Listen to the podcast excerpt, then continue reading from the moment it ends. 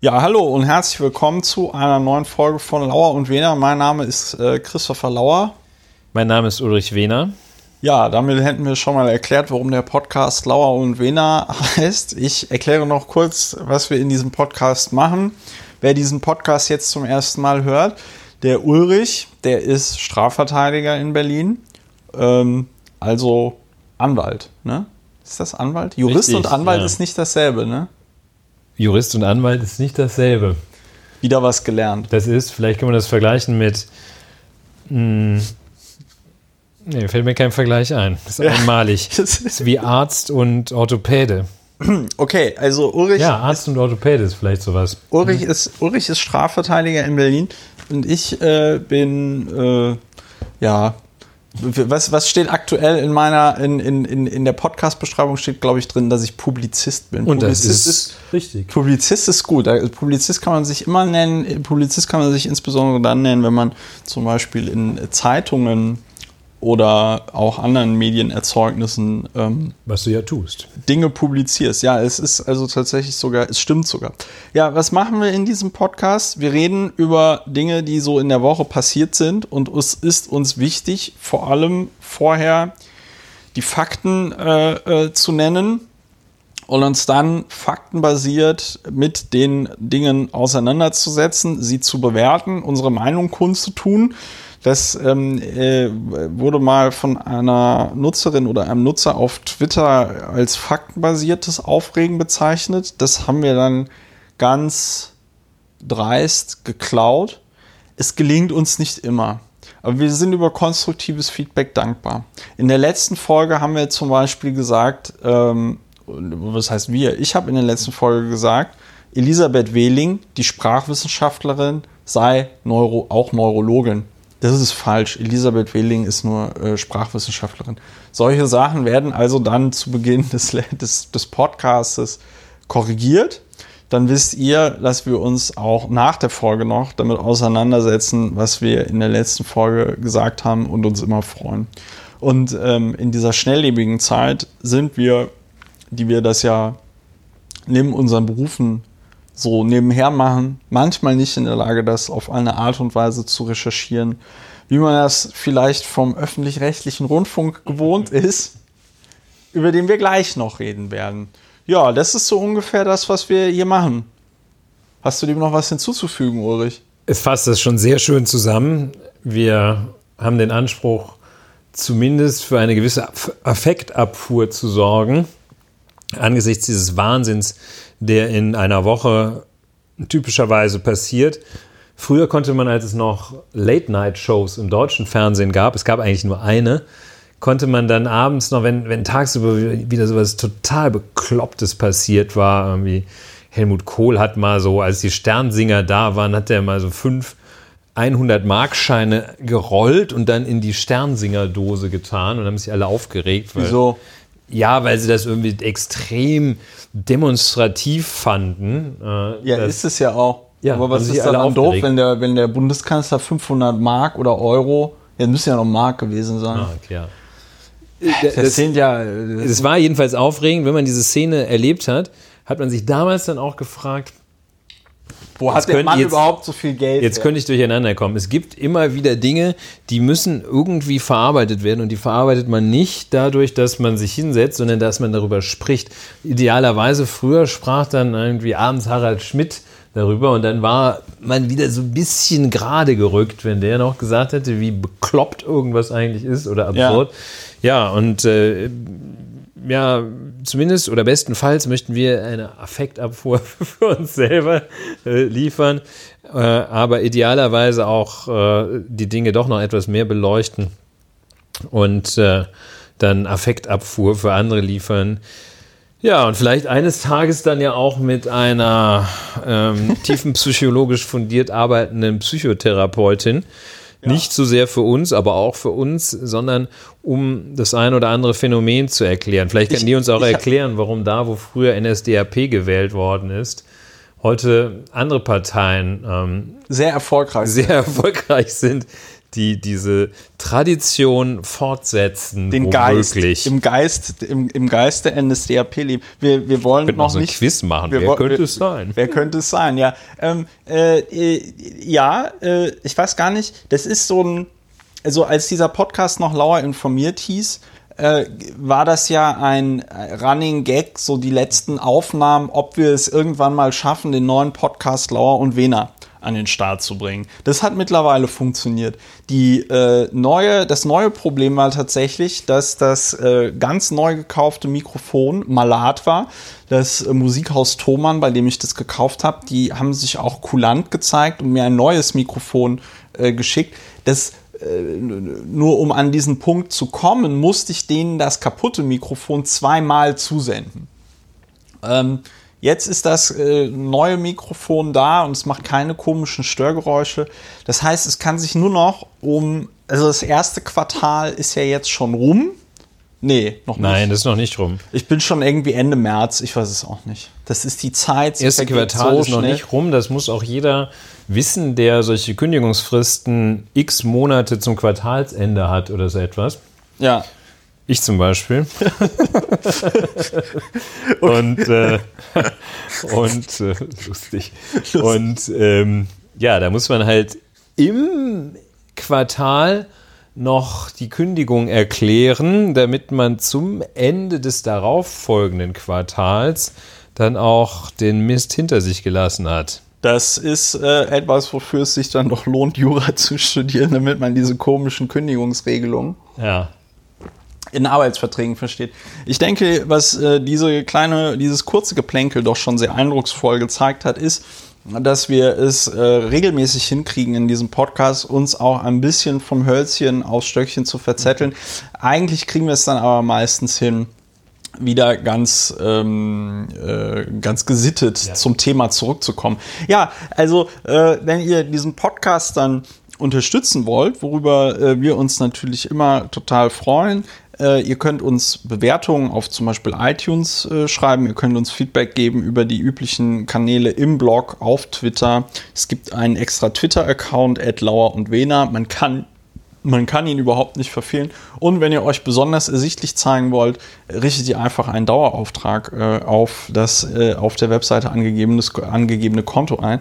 Äh, wir benutzen momentan noch nicht so einen tollen Dienst wie zum Beispiel dieses Steady, weil ich einfach gesagt habe, ich, ich finde das komisch, wenn wir 10% des überwiesenen Geldes an jemand anderen bezahlen sollen, nur weil die Leute zu faul sind, einen Dauerauftrag einzurichten.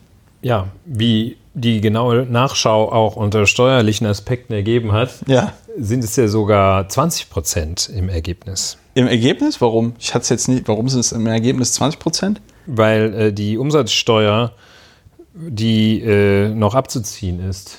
Ja.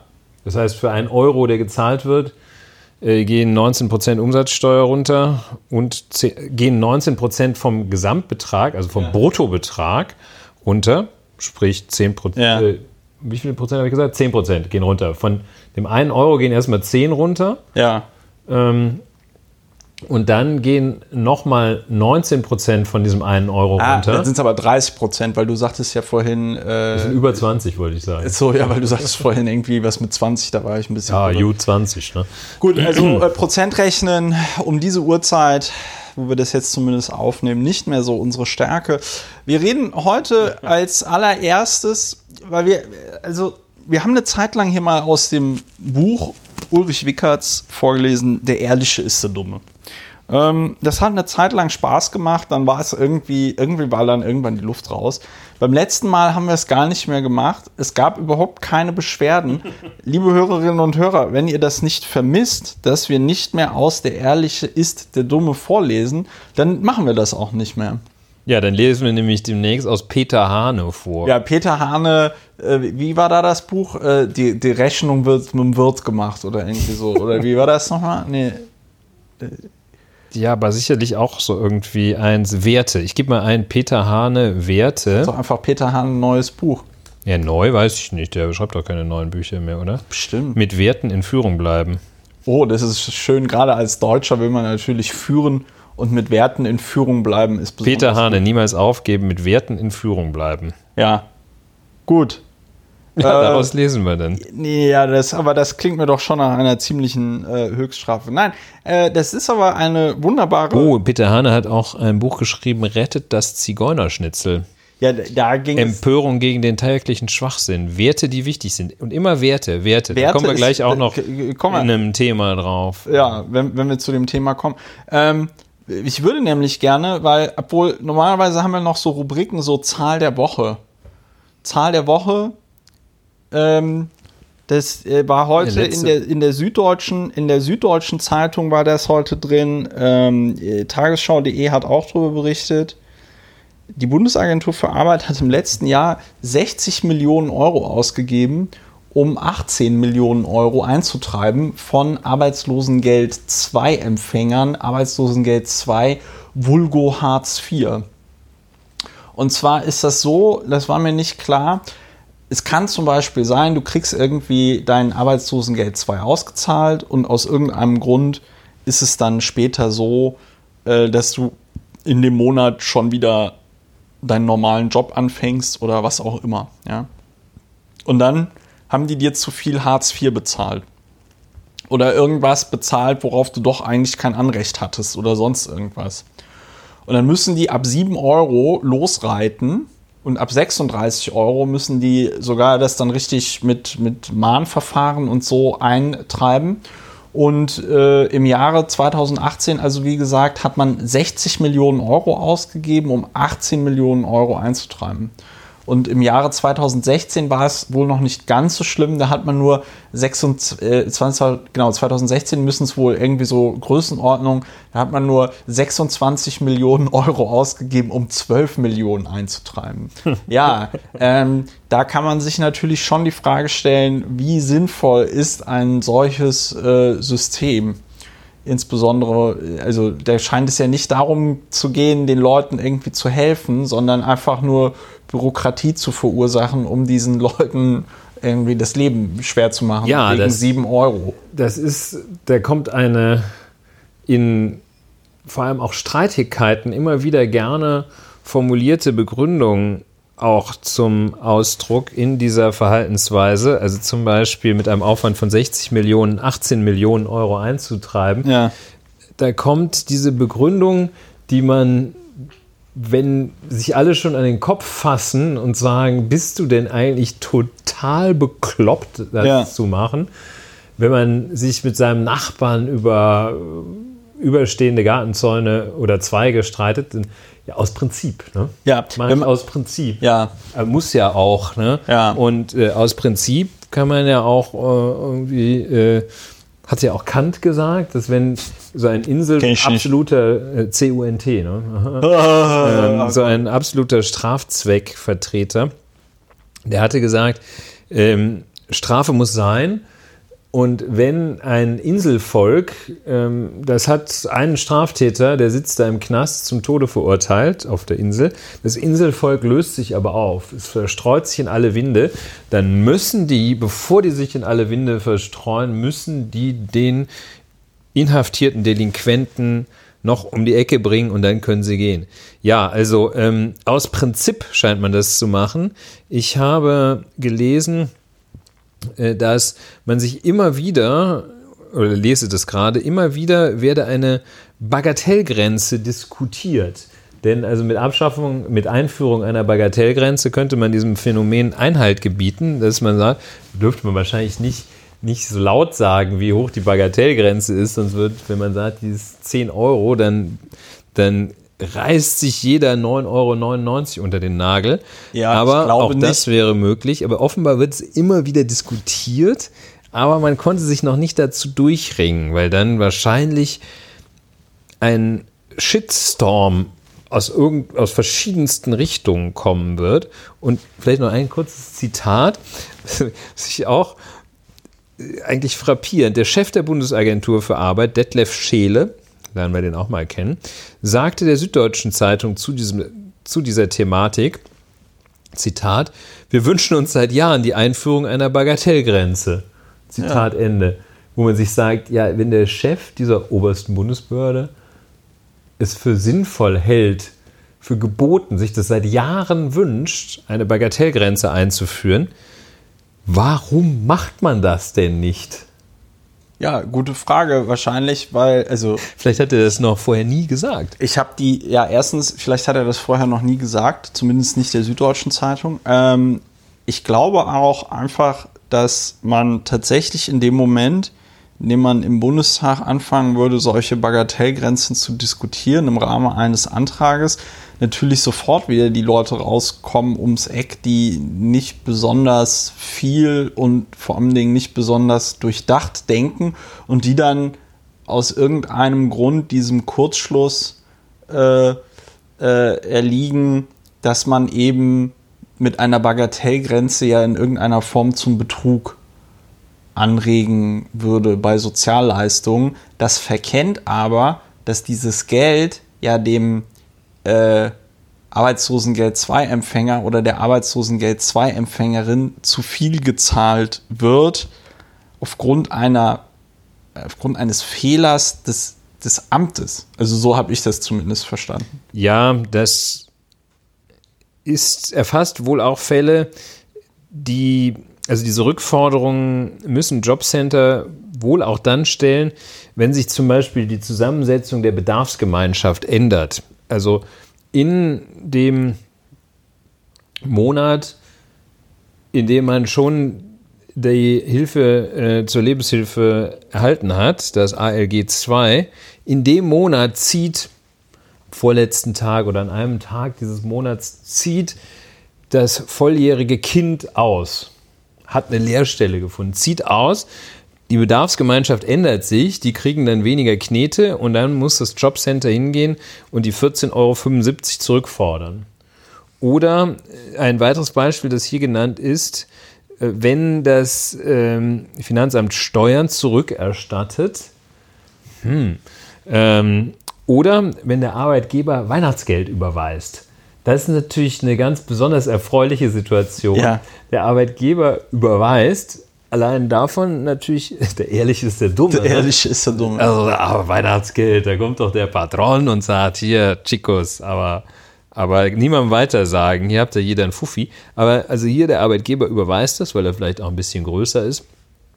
Äh, und nicht so viel mit Bargeld arbeitet wie manche meiner Kunden. Ähm, dann überweist er das und dann wird natürlich das neu berechnet für den Monat. 50 Euro Weihnachtsgeld führt wahrscheinlich zu einem Abzug im äh, ALG 2 von 14,85 Euro. Okay, und dann geht hier der Herr Scheele mit seiner Mannschaft von, keine Ahnung, wie viele Mitarbeiter diese 5 Milliarden. Nee, äh, äh, Bundesagentur für Arbeit ist mal in, äh, meines Wissens noch immer die größte Bundesbehörde. Das schaue ich gleich nach. Äh, also ganz ja, viele Menschen. Also sind es jetzt nicht, wohl nicht nur, so wie es hier heißt, wohl nicht nur Fehler, ähm, die korrigiert werden, wo jemand also versehentlich zu viel Geld hat, sondern auch die sich aus Neuberechnungen ergeben. Mhm. Also, hm.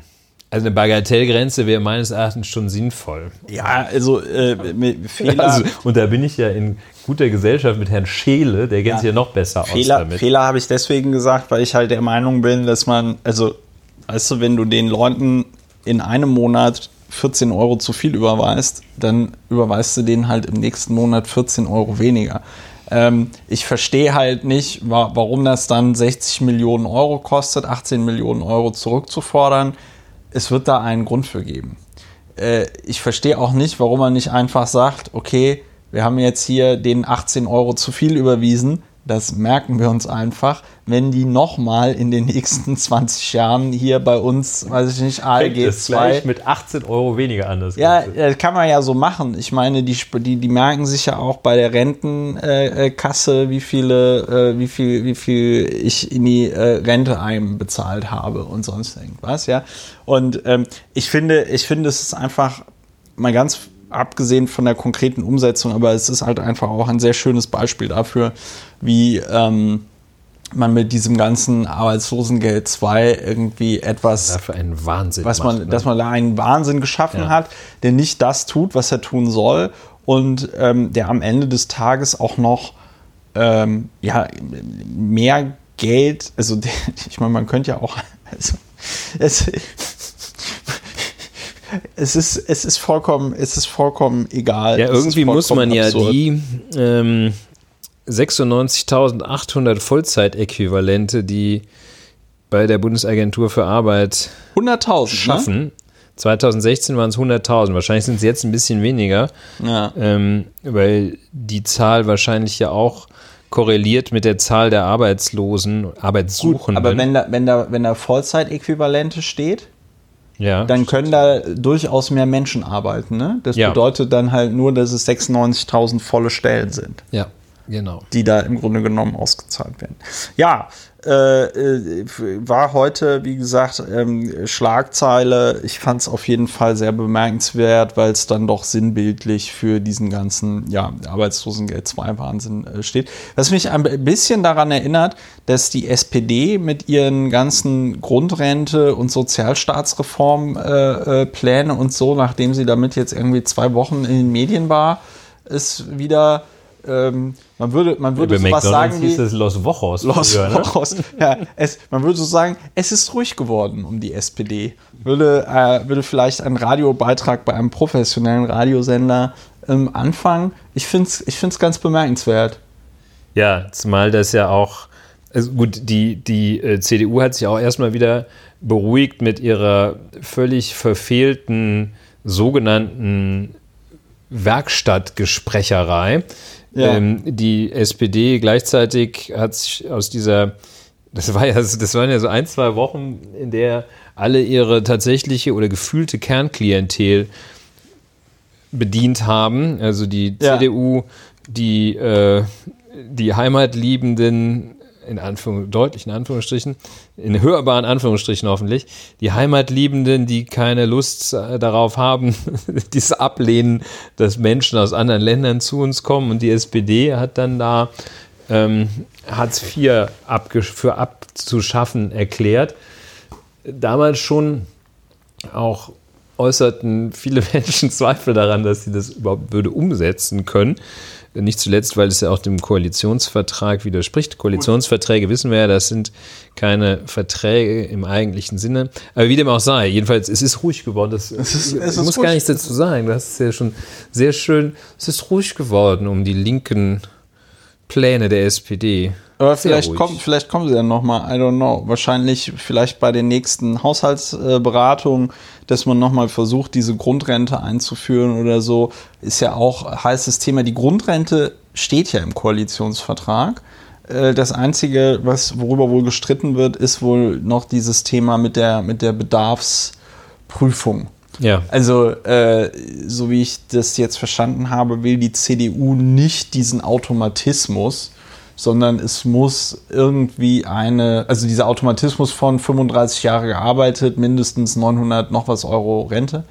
Ähm, ähm, die CDU will wahrscheinlich noch irgendeine Bedarfsprüfung, die dann im Zweifelsfall wahrscheinlich auch 60 Millionen Euro im Jahr kostet. Wahrscheinlich, legen, wahrscheinlich gibt es dann da so ein Verhältnis, äh, 1 zu 3,5. Ne? Für jeden Euro, den du sparst, musst du 3,5 ausgeben.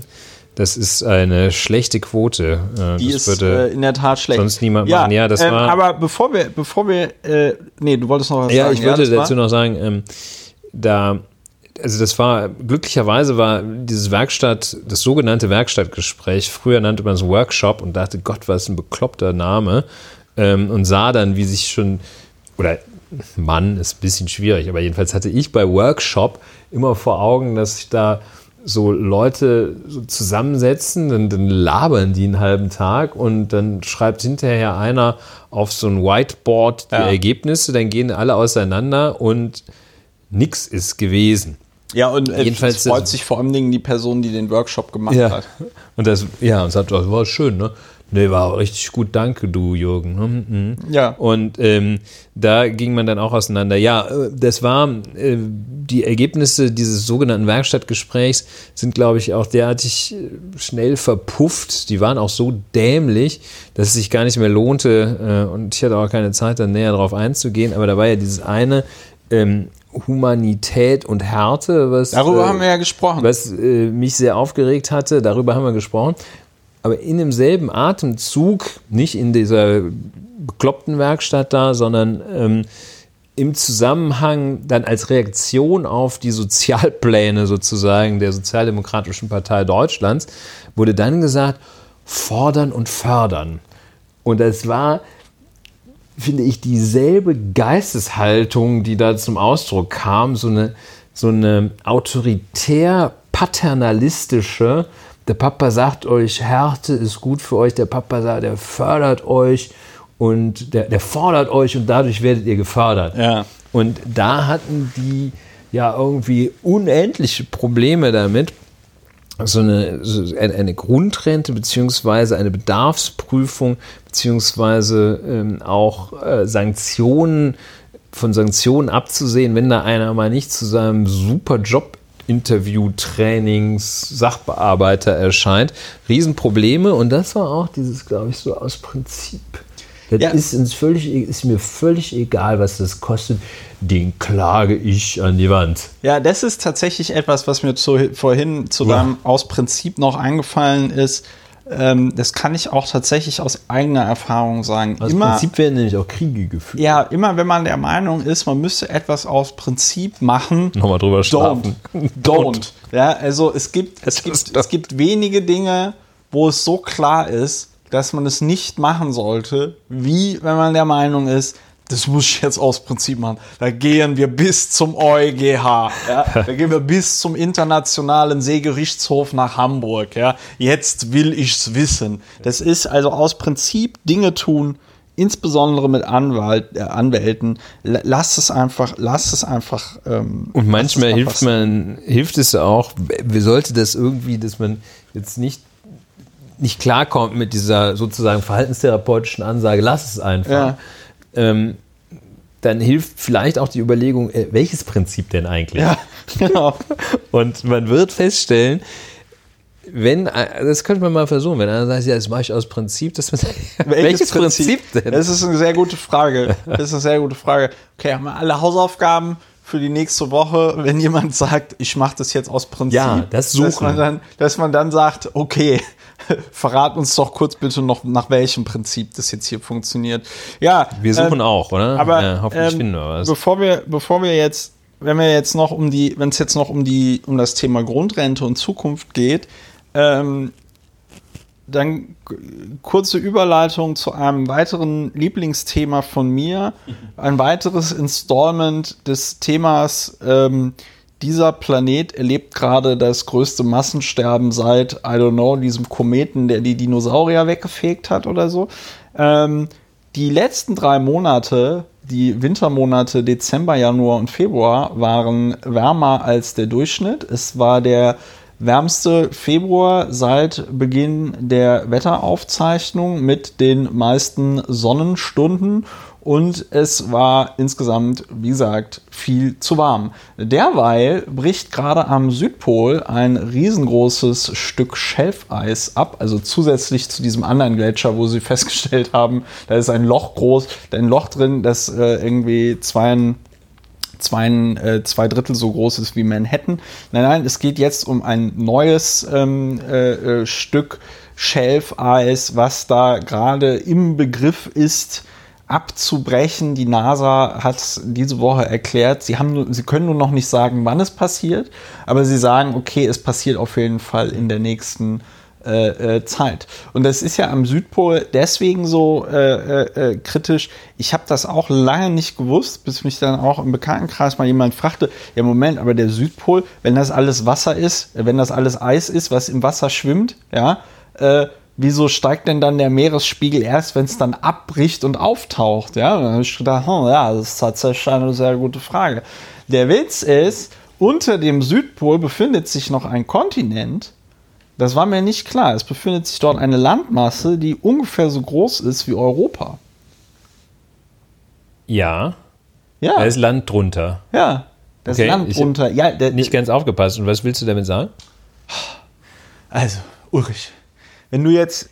Das stelle ich ja nur aus didaktischen Gründen. Ja, das ist ein sokratischer so, Dialog. Ja, ähm, also, der, also, äh, der, Entschuldigung, ich musste gerade, weil du Sokrat, weil du Sokrates gesagt hast, mu äh, muss ich an diesen, ähm, es gibt diesen Twitter-Account DPRK News. Ähm, das ist ein Fake-Account, aber er ist sehr lustig. Also äh, Democratic Republic Korea, Nordkorea. Äh, äh, äh, äh, News, ja, und der twittert dann immer auf Englisch so nordkoreanische Propaganda zuweilen ganz lustig. Heute ist ja auch dieses äh, Kim Jong-il, äh, nee, Kim Jong-un Ja, und ja. äh, Trump Summit. Und dann hatte der da auch äh, so ein Foto getwittert, wie Kim und, und Trump da durch den Park laufen und äh, sich über ähm, äh, Platon und Sokrates unterhalten. Ja, und deswegen, und, ja, die haben sich nicht wirklich über Platon so, und Sokrates, dachte, aber er hat da- behauptet. Nein, nein, nein, er hat da, er hat da einfach so eine, er hat da einfach so eine Fake-Quote äh, äh, gemacht, wie man das bei so Memen, wie man was, wie man das bei so Memen tut. Äh, also, Ulrich, wenn das Eis nicht im Wasser schwimmt, sondern auf einer Landmasse liegt, Ah, verstehe. ja, ich hab's dann kann, ja, jetzt erklär es auch nochmal den Hörerinnen und Hörern, die es möglicherweise noch immer nicht verstanden haben, obwohl ich es schon erklärt habe. Ihr merkt, heute ist auch mal ein bisschen Zug im Podcast, ja, da gibt es auch mal ein bisschen Meinungsverschiedenheiten. Nein, auf jeden Fall, ähm, das Wasser zählt erst quasi dann zum Erhöhen des Meeresspiegels mit, wenn es richtig abgebrochen ist und dann äh, im Meer auftaut und abschmilzt. So richtig. Ja. Ja, ähm, das heißt, äh, wir können uns auch tatsächlich die Frage stellen, also jetzt nicht, das kriegen wir jetzt hier nicht diskutiert, aber man kann sich tatsächlich die Frage stellen, inwieweit irgendwelche Diskussionen über die Grundrente überhaupt noch zielführend sind, wenn wir in naher Zukunft es noch erleben werden, dass unser Ökosystem komplett umkippt. Und zwar auf eine sehr unschöne Art und Weise. Eigentlich müsste man des Morgens jetzt ja auch schon ein paar Vögelchen hören. Das tut man aber nicht. Bei dir nicht? Ich habe keine gehört, ja. Ne, bei uns hier in der Gegend gibt es noch Vögel. Aber was? Also noch schon wieder sozusagen. ne, dieses Jahr haben tatsächlich die, äh, also ich bin ja ein ganz großer, ich bin ja ein stolzer Starenpapa, ja. Ich habe einen Balkon, auf dem füttere ich so seit ungefähr vier Jahren immer im äh, Frühling Anfang die Staren, die dann da also auf, die dann da so balzen, ja, also Stare sind dann da auf dem Balkon und benutzen hier diese Brüstung dafür, um äh, auf das andere Geschlecht aufmerksam zu machen. Ich weiß nicht, was die sich dann da erzählen. Wahrscheinlich, hey, nehmt mich, nehmt mich, ich bin ein ganz toller Hecht. Ähm, Ich bin ein Star. Ich denke als, ja, ich bin ein Star, hol mich hier raus. Auf jeden Fall, äh, die Stare sind dieses Jahr, zumindest meine Stare, sind dieses Jahr nicht in den Süden geflogen. Die Ja, haben hier überwintert. Wie bitte? Ist ja auch warm genug Es hier. ist auch warm genug hier in diesem Breitengrad. ne? Siehst du, haben wir wieder was gelernt äh, in diesem Podcast. Äh, aber nachdem wir also unsere Lieblingsrubriken Zahl der Woche, unser Planet geht vor die Hunde und ähm, sinnlose Bürokratie, die dazu da ist, Menschen zu gängeln, abgefrühstückt haben und dabei ein bisschen vom Hölzchen auf Stöckchen kam, könnten wir ja jetzt zu unserem äh, ein Hauptthema kommen, über das zumindest du reden wolltest. das ist auch eine geile, ist auch eine geile Einführung. Ja, du wolltest ja drüber reden. Ähm, und zwar Heimat. Das Thema Heimat ist in aller Munde. Ja. Ist auch äh, nicht in, ja, in aller Munde, beziehungsweise jedenfalls äh, den Leuten in den Mund gelegt worden. Wie kommen wir auf das Thema Heimat? Wann hast du das erste Mal das Thema Heimat oder den Begriff Heimat überhaupt vernommen? Ich habe ihn das erste Mal vernommen im Zusammenhang mit sogenannten Heimatfilmen Ja. wo die Welt in Ordnung war. Aber jedenfalls, also Anlass, Auslöser für dafür, das Thema Heimat jetzt hier zu erörtern, ist die Sendung Hart aber fair von Frank Plasberg, der seine Karriere im Wesentlichen gestartet hat als. Wegweiser für Bankräuber, und das muss man auch nicht sagen, mutmaßliche Bankräuber, sondern die hatten also tatsächlich ja gerade eine Bank ausgeraubt. Und eine Geisel. Eine Geisel und äh, waren, ich glaube, in der Innenstadt von Düren oder so etwas. Nee, Gladbeck, Gladbeck. Nein, irgendwo in der Innenstadt und Frank Plasberg hat jedenfalls da ordentlich mitgemischt. Jedenfalls, und inzwischen hart, aber fair hat er gute deutsche Abendunterhaltung ähm, mit dieser Sendung, die ich, ich ganz selten gesehen habe. Ich kann auch über diese Sendung nichts sagen. Ich kann nur sagen, ich war da mal zu Gast. Ich kann über diese Sendung, die habe ich, da muss ich sagen, leider, leider, ganz besonders leider nicht gesehen. Ja, nicht so schlimm. Leider. Ähm, und da wird auch mal Zeit, dass du da wieder hingehst, damit die nicht so bekloppte Titel machen. Ich glaube ähm, nicht. Dieser Titel der letzten Sendung, vorgestern war die, glaube ich, lautete Heimat Deutschland nur für Deutsche oder offen für alle.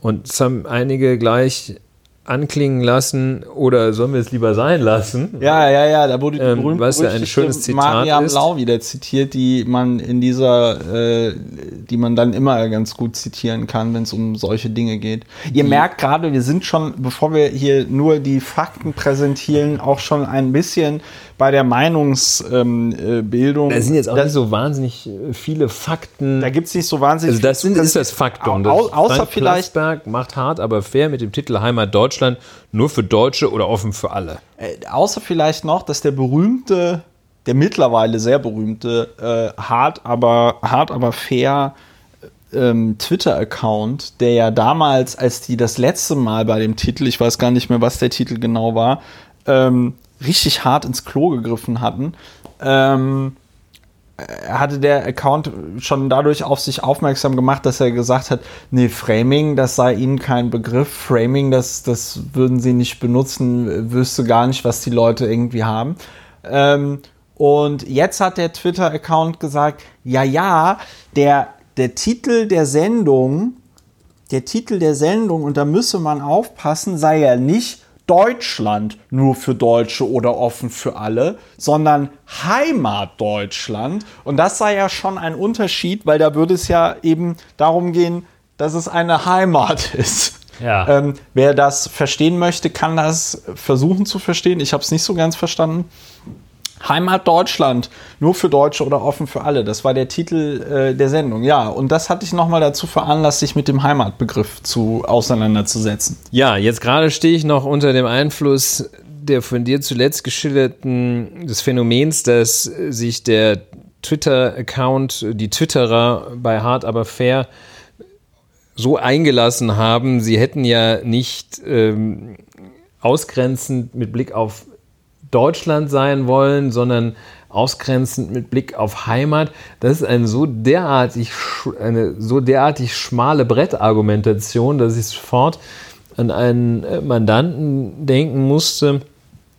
Dem wird also äh, doch ein recht massiver Betrug wurde ihm vorgeworfen, weil er äh, Unternehmen dazu bewogen haben sollte, ähm, Finanzierungen ausgekehrt zu haben, also die Käufe finanziert ja. zu haben.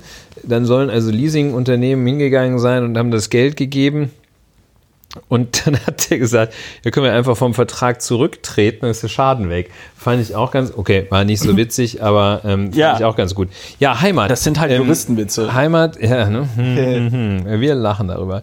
Ähm, Heimat kann man sagen, also dieser, dieser Begriff ist schon äh, sehr seltsam, ähm, denn er ist äh, jetzt so äh, typischerweise rückwärtsgewandt. Also die Heimat ist da, das ist sowas ja, wie früher. früher. Ja, ja. das ist so, wie es früher war. Die gute alte Zeit, ich glaube, das war im, äh, im Wilhelminismus, war die gute alte Zeit das, wonach sich alle sehnten. Und ich habe, glaube ich, gerade gesehen, dass du diesen ähm, sehr schönen Artikel von Nils Minkmar da geöffnet hast, der das auch nochmal sehr plastisch, es ist ein richtig gutes Essay einfach, das so von einer persönlichen Erfahrung ausgehend schildert, ähm, welche äh, schlimmen und nicht schlimmen oder welche, welche Verstörung der Begriff Heimat bei ihm auslöst. Das macht er ganz ruhig ja. und gelassen. Er geht also von dieser persönlichen Erfahrung aus, dass ihm Anfang der 80er der damalige Bundespräsident Professor Dr. Karl Karstens das Saarland, in dem Nils Minkmar offenbar als junger Schüler die Schülerzeitung des, keine Ahnung, äh, Marie-Charlotte-Gymnasiums zu Saarbrücken bereicherte. Da also kam Karl Carstens, der zum Programm seiner Amtszeit nicht gemacht hatte, der Islam gehört zu Deutschland, sondern ich möchte in allen Bundesländern, glaube ich, eine Wanderung machen. Ja. Und Karl Carstens kam also auch ins Saarland. Nils Minkmar, äh, Redakteur der Schülerzeitung, begleitete ihn in seinem Artikel zufolge. Und dann sind die da irgendwie äh, in, im Saarland durch den Wald äh, marschiert. Der Bundespräsident in so einem zünftigen Trachtenanzug ich glaube, der war ja auch Norddeutsch, der kam aus Kiel oder sowas, hat sich dann wahrscheinlich so einen Gamsbarthut aufgesetzt. Und dann äh, gab es einen Topf und ähm, an jeder Ecke, so schildert das Nils Mink mal in diesem Artikel, kamen also irgendwelche sozialen Gruppen aus der Vergangenheit, Saarland, Bergleute, Jäger, wahrscheinlich kamen noch ein paar Fassbänder und einige Hufschmiede, Wagenlenker, Postillone und sowas. Die kamen dann alle in diesen Uniformen da um die Ecke gelaufen begrüßten den Herrn Bundespräsidenten, der ganz jovial wahrscheinlich da war. Und dann haben alle Eintopf gegessen und sich gefreut. So. Ja. Und das ist die gute alte Zeit, in der es kein, wo man sich immer nach zurücksehnt, in der es keinen diesen bösen Klimawandel nicht gab, in der man noch heizen konnte, sowohl zu Hause mit Braunkohle ordentlich, als auch auf der Autobahn mit seinem klapprigen Golf GTI, der zwar nur 120 PS hatte, aber auch nur irgendwie 600 Kilo, also auf 200 kam man damit schon ordentlich super Verbleit drin. Also Heimat. Also ja. das ist schon mal ein, der Ausgangsbegriff ähm, ist schon mal ein schwieriger. Ja, und, und, und, so, und darauf weist ja, und darauf weist ja Nils Minkmar in seinem schönen Essay auch wunderbar hin, dass es auch ein Kampfbegriff der Nationalsozialisten ja. war. So, ne? Also, äh, dass die ganze, dass also dieses ganze Rückwärtsgewandte, was du gerade schon geschildert hast, ja auch damals äh, schon Programm äh, äh, war und eben auch eine eben eine Chiffre. Da musstest du nicht so schön, da musstest du nicht irgendwie ganz krass und eindeutig irgendwie hetzen, aber mit dem Heimatbegriff war schon auch anscheinend verbunden, naja, da sind wir Deutschen unter uns. Ne? So. Und ja. ähm, äh, ja, es ist, es ist mir tatsächlich, also es ist mir kein Rätsel. Es ist so ein bisschen History Repeating. Wir haben ja im vergangenen Jahr, als das hier noch ähm, äh, äh Lauer informiert hieß, auch über dieses ganze Thema Talkshows, Talkshow-Verbot und so weiter und so fort äh, diskutiert, unter anderem auch ähm, vor dem äh, Hintergrund, dass es im letzten Jahr, kann man sich ja gar nicht mehr dran erinnern, äh, eben eine etwas längere Debatte im rund ums Sommerloch gab, ob denn überhaupt noch ähm, Talkshows äh, ausgestrahlt werden sollten. Unter anderem äh, wurde unterstellt, meiner Meinung nach vollkommen zu Recht, dass die Talkshows nicht unerheblichen Anteil am Aufstieg der AfD äh, äh, in Deutschland ähm, haben ähm, und so weiter und so fort. Also ähm, es hat sich aber, und das sieht man jetzt anhand dieses Titels wunderschön, es hat sich anhand des Titels Heimat Deutschland nur für Deutsche oder offen für alle anscheinend überhaupt nichts in diesen Redaktionen getan. Irgendeine Form von Problembewusstsein scheint sich dort ja auch nicht entwickelt zu haben, sondern ähm, man fährt einfach genau dasselbe Scheißprogramm ab wie früher. Ähm, mir ist es da offen gesprochen äh, schon fast egal, äh, worum es dann in der konkreten Sendung irgendwie geht, aber du, äh, ja, also du, Stichwort Framing, ähm, du zeichnest damit natürlich schon eine Debatte. Also wenn du dieses, wenn du, wenn du eine Sendung, äh, die da prominent im deutschen Fernsehen kommt, Heimat Deutschland, nur für Deutsche oder offen für alle nennst, was ist das für ein Signal? Ja, also ähm, wenn endlich der Tag gekommen ist, endlich aus meiner Sicht, an dem wir Lauer und Wena hauptberuflich, ich jedenfalls Lauer und Wena hauptberuflich äh, mache, dann wird es so sein, dass wir ähm, ein Gegenmodell zum Talkshow, äh, Talkshow, Talkshow ähm, Irrsinn liefern werden.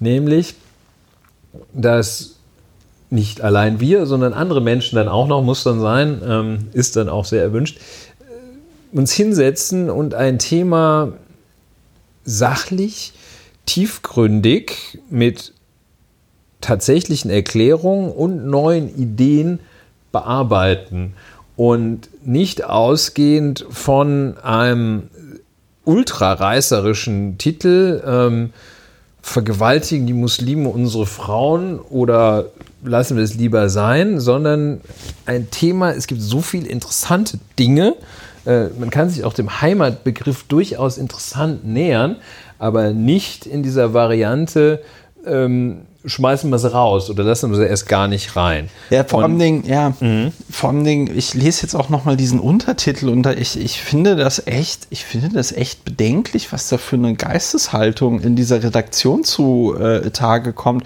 Ich zitiere jetzt mal von der Hart aber fair Webseite. Deutschland diskutiert über den Begriff Heimat. Okay. Das stimmt nicht. Das, das ja falsch. gut, das, das, ja, das ist falsch. Ich wollte es jetzt noch nicht so ich wollte es jetzt noch nicht sofort so harsch kommentieren, aber ähm, es erinnert mich ein bisschen an der ehrliche ist der Dumme, ne? Immer mehr, immer mehr, für immer mehr Menschen bedeuten die Werte nichts. Ja. Deutschland diskutiert über den Begriff Heimat.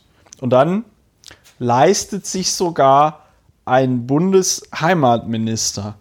Ja, ah, das ist, das gut. Ist, das ist, das ist, ähm, das ist tatsächlich auch falsch, weil Deutschland leistet sich das nicht, sondern das war eine Entscheidung der jetzigen Bundesregierung, dass es auch ein Heimatministerium geben soll. Haben sich zu Recht auch alle vollkommen drüber lustig gemacht.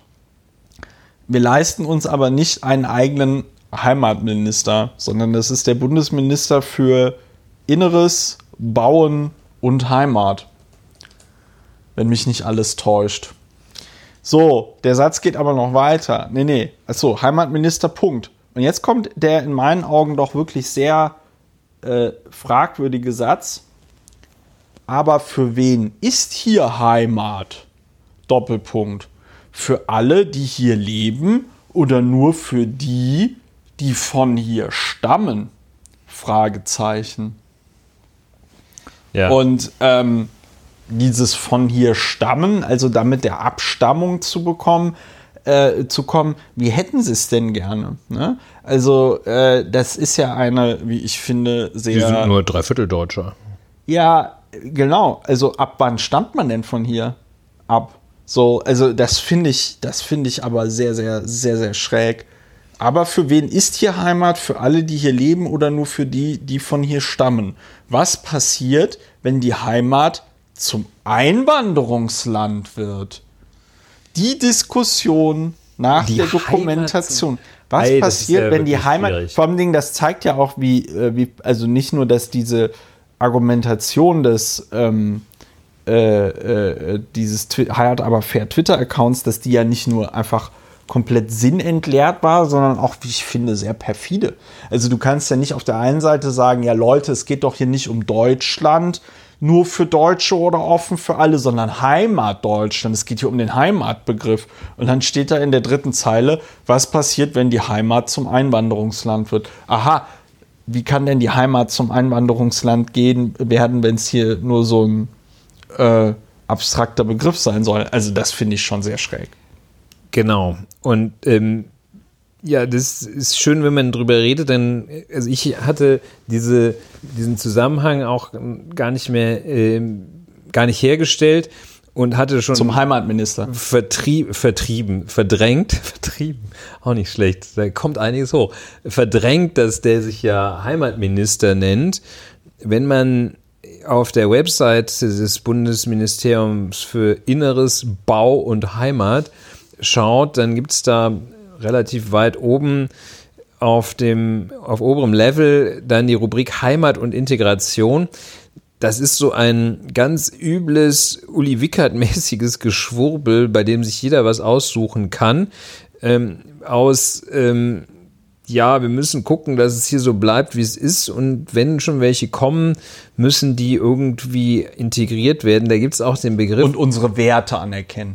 Wenn die, also das wird dann hier auch so verbrämt, ne, dass die freiheitlich-demokratische Grundordnung, ja. ähm, die muss geschützt werden. Ja, selbstverständlich äh, muss die geschützt werden, äh, muss die bewahrt werden, muss die ausgebaut werden.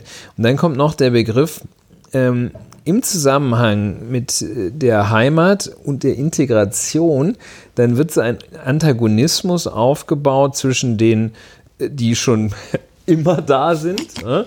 Also in den USA wären das die, die mit der Mayflower rübergekommen sind. Und nicht die, die und, tatsächlich schon immer da waren. Und nicht die, die das kommt ja. noch hinzu. Ja, ähm, und ähm, dann wird dieser Antagonismus zwischen denen, die schon immer da waren, und hier ein Begriff, der auch ganz großartig ist, die Zugezogenen. Toll. Zugezogenen. Das sind wahrscheinlich auch, auch in der dritten Generation, ist man auch noch zugezogener. Ähm, und ähm, wenn, wenn ich drüber nachdenke, was. Und, und dann auf diese, auf die Kritik, die auch Shitstorm-artige Züge angenommen hat, sicherlich auch mit einer nicht ganz unerheblichen Selbstgerechtigkeit versehen war. Das ist ja bei Twitter nicht ganz selten, zum, dass da also die moralisch, die eigene Position für moralisch doch also erkennbar überlegen gehalten wird gegenüber einer anderen.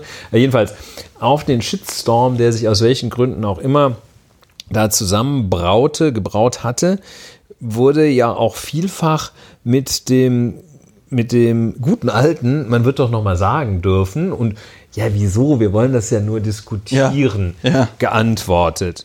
Und ähm, man darf das doch diskutieren. Das ist ja nicht unsere Meinung. Das, genau. Wir haben das ja nur mal in den Raum gestellt.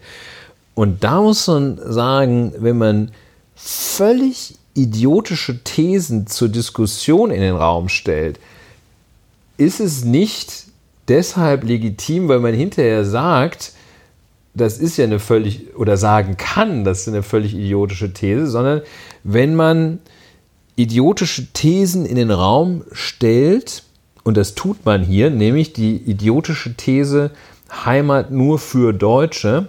Oder offen für alle. Ja, und die, das ist ja die eine These ist offen für alle, die Antithese ja, ja. ist äh, nur für Deutsche. Dann spielt man massiv mit dem Feuer. Ist, es gibt Sachen, das ist auch kein Redeverbot, aber die stellt man, die sind nicht in den Raum zu stellen, weil die verboten sind. Ja, ich habe das ja. Todesstrafe ja. oder sollen wir nicht doch die Todesstrafe ja, wieder nehmen? Dann machst du da einen Mist auf, äh, der ist. Du siehst doch, du siehst, wie das komplett entgleist momentan in Österreich, wo wir tatsächlich eine Diskussion darüber haben, ob die Schutzhaft wieder eingeführt wird. Ja? Ähm, äh, wir haben das, wer diesen Podcast beziehungsweise Ulrichs und mein podcasterisches Schaffen seit dem äh, Mai letzten Jahres äh, verfolgt, der merkt, dass wir da auch schon mal drüber geredet haben, also in anderer, in anderer, äh, unter anderem Vorzeichen. Damals ging es nämlich um diesen, wir hatten sie hier schon erwähnt, äh, tollen Text äh, von Mariam Lau äh, oder soll man es äh, sein lassen, ne? also wo es darum ging, dass äh, private Seenotrettung doch nicht äh, stattfinden sollte. Und das haben wir damals gesagt und das gilt auch heute, wie ich finde, noch immer, es reißt ein. Ne? Es reißt ein. Ich habe ja ironisch, weil mir ja schon klar war, dass dazu nichts kommt, da haben wir in den letzten Wochen auch viel zu wenig drüber geredet, aber dieses ganze Thema rechte Netzwerke in äh, äh, Strafverfolgungsbehörden in ja. der deutschen Bundeswehr, ähm, das äh, wurde ja weiter unterfüttert. Es gab ja ein sozusagen Aussteiger, wenn man das so nennen möchte, äh, der da auch beim KSK, also diesem Kommando Spezialkräfte war, der im Grunde genommen diese ganzen Recherchen, die da vor allen Dingen durch die Taz vorangetrieben worden sind, bezüglich dieses KSK-Vereins UNITA bestätigt hat und gesagt hat, ja, ja, also da gibt es Leute in diesem UNITA-Verein, die deponieren Waffen, die haben so Tötungslisten und die planen für den Tag X und wollen dann in, äh, wenn es zum, sag ich mal, Umsturz kommt, die Leute, die da auf ihren Benennungslisten drauf sind, und das sind vor allem Dingen, weiß ich nicht, zivilgesellschaftlich engagierte Leute, Leute, die in linken Parteien engagiert sind, ähm, die wollen sie dann halt irgendwo zusammenfärchen und dann da auch gegebenenfalls mit ihren Waffen eben erschießen. Das sind waschechte, astreine Umsturzpläne. Ähm, dazu gab es, dazu hatte ich dann so getwittert, auch mit Link auf diese Geschichte. Ach, ich freue mich schon auf die Talkshows diese Woche zu diesem schönen Thema. Ja. Ähm, und das ist jetzt natürlich ein etwas unzulässiges Argument, aber es äh, zieht leider dann doch, weil äh, es in meinen Augen zumindest stimmt, wenn das jetzt eine Gruppe von Islamisten gewesen wäre, die da äh, sowas planen würde. Und es würde sich rausstellen, dass es also im, in der deutschen Bundeswehr oder in der hessischen Polizei ein Netzwerk von Islamisten gäbe, das sowas plant. Dann wird hier aber kein Stein mehr auf dem anderen stehen. Dann hätten wir wahrscheinlich auch einen ARD-Brennpunkt. Dieses Thema wurde aber mehr oder weniger ignoriert. Es war in der Woche, als die SPD ihre Sozialstaatspläne rausgebracht hat, es sei der SPD gegönnt, dass also alle Talkshows voll waren mit Grundrente und äh, wer soll das bezahlen und wie soll es gehen.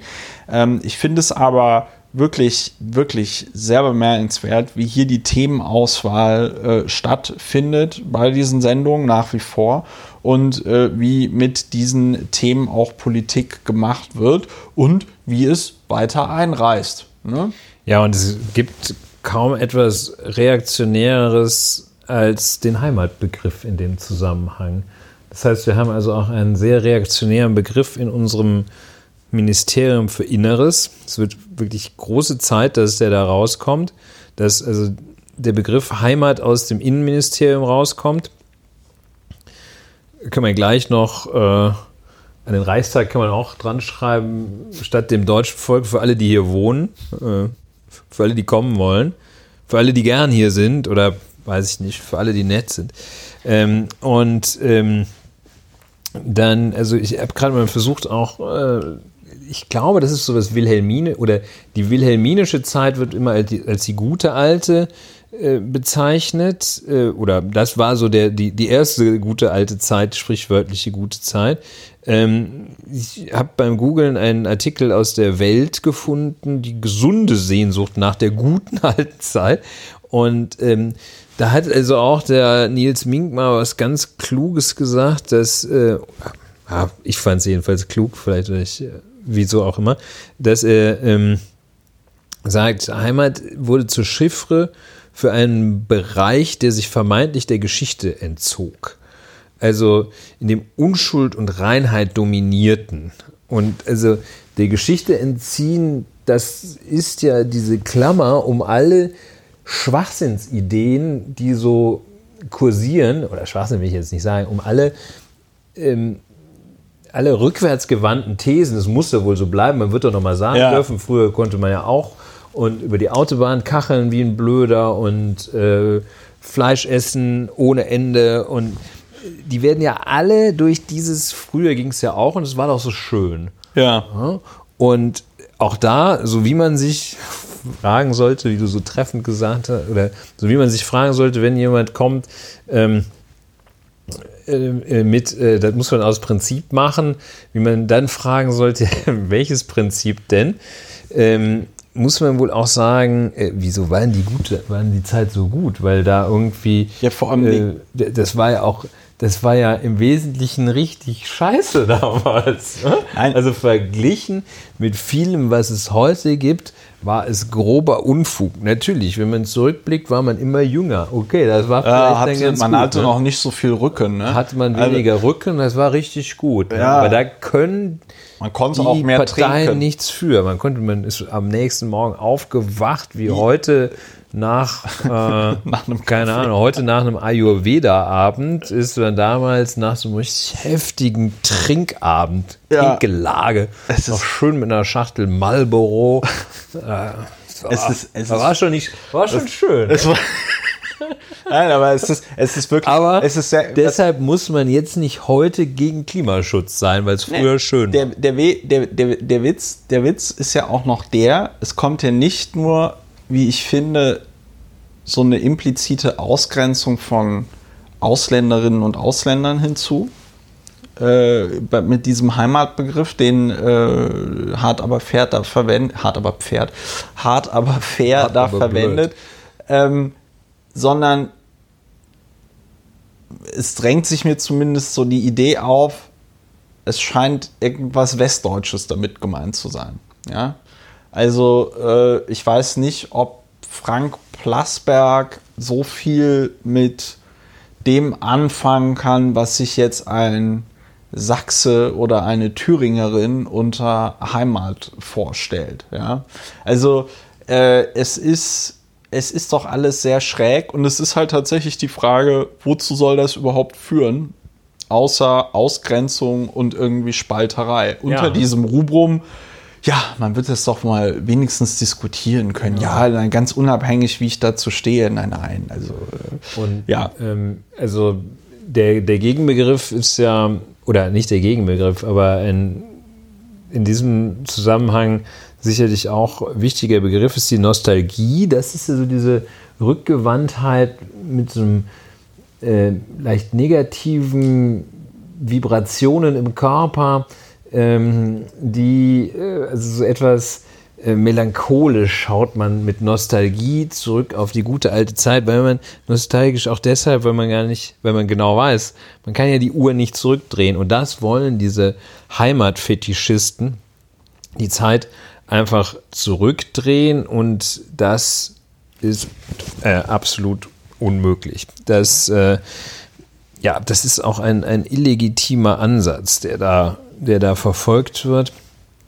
mit dem Abstellen auf einen irgendwie gearteten Heimatbegriff, zumal ähm, wenn man mal für ausschließlich zu Argumentationszwecken die Existenz von so etwas wie Heimat annimmt, ähm, dann müsste man ja ein unglaublich breites, tiefes Verständnis für die armen Menschen haben, die ihre Heimat verlassen müssen. Dann muss man denen doch ach, du sagen, meinst den Geflüchteten, die hier hinkommen? muss man denen doch sagen, wir in unserer schönen Heimat haben doch ein Riesenverständnis, das würden wir uns umbringen selber, geg nee, gegenseitig nicht, das machen wir hier, das würden wir uns äh, grämen vor Nostalgie, wenn wir unsere schöne Heimat, den deutschen Wald, verlassen müssten. Gute deutsche Brot. Die Do gut Deutsch, also das ist wirklich, das kann der Franzose, also das ist ja Die schön. deutsche Also auch die Eiche. Italiener, die können ja schöne Kleider machen, aber Brot, boah, da bleibst du lieber schön zu Hause. Ja, jedenfalls, also müsste man ja doch umso mehr Verständnis haben für die Menschen, die ihre Heimat, was immer das ist, jedenfalls den Ort, an dem sie lange selbst gewählt gelebt haben, verlassen. Statt zu sagen, ey, fuck off, ihr macht unsere Heimat kaputt. Heimat ist ein historischer Heimat gab, das ist das, wo man herkommt vielleicht, aber äh, das ist nicht da, wo selbst- man jetzt gerade ist. Selbst, selbst das noch nicht. Also wenn ich mir, wo ist wenn denn ich, deine Heimat? wenn ich mir, näher, wenn ich mir die Wurzeln meiner Familie im Hunsrück und das ist quasi, das sind die Wurzeln, die ich jetzt noch ne, bis zur Großelterngeneration, also mein Großvater, der hat äh, auch mal so ein bisschen Familienstammbaum gemacht und das noch versucht bis ins Mittelalter rauszufinden, wo wir denn jetzt herkommen und so. Es äh, verlor sich dann bei irgendwelchen Raubrittern oder so, ja. ja, das ähm, merkt man auch heute noch. Das merkt man auch heute noch, das sind die Raubrittergene in mir. Ähm, nein, aber wenn ich mir überlege, wie diese sogenannte Heimat, da gibt es ja auch diesen Film von Edgar Reitz oder ich glaube, es sind sogar mehrere Filme, ne? Heimat spielt da alles im ich meine, die Hunsrücker, ne? Genau, das In dem Heimatfilm. Ja, Ja, ja, ja. das spielt alles, das spielt da alles im Hunsrück. Die sind ja viel auch in den Süden Brasiliens ausgewandert. Ne? Aber Ja, das ist, ja, und deshalb Ja. haben die dann da diese Oktoberfest-Tradition Ja, in Santa gibt- Catarina und ja, der- das äh, hat, hat man das nicht schon mal hier in diesem Podcast? das größte dann so- Oktoberfest außerhalb Münchens findet in Santa Catarina Es statt, gibt, in der Brasil. gibt, genau, und da gibt es Anyway. dann auch tatsächlich solche, noch so Hunsrück irgendwas, also die heißen dann so, diese Sprachen da so. Ist aber auch egal, weil das, der, der, der Punkt ist ja der, dass diese Dörfer, das sind dann so Dörfer, da wohnen 120 Leute, 140 Leute. Ähm, das größere, größere Dörfer da in der Region haben dann 3000 Einwohner.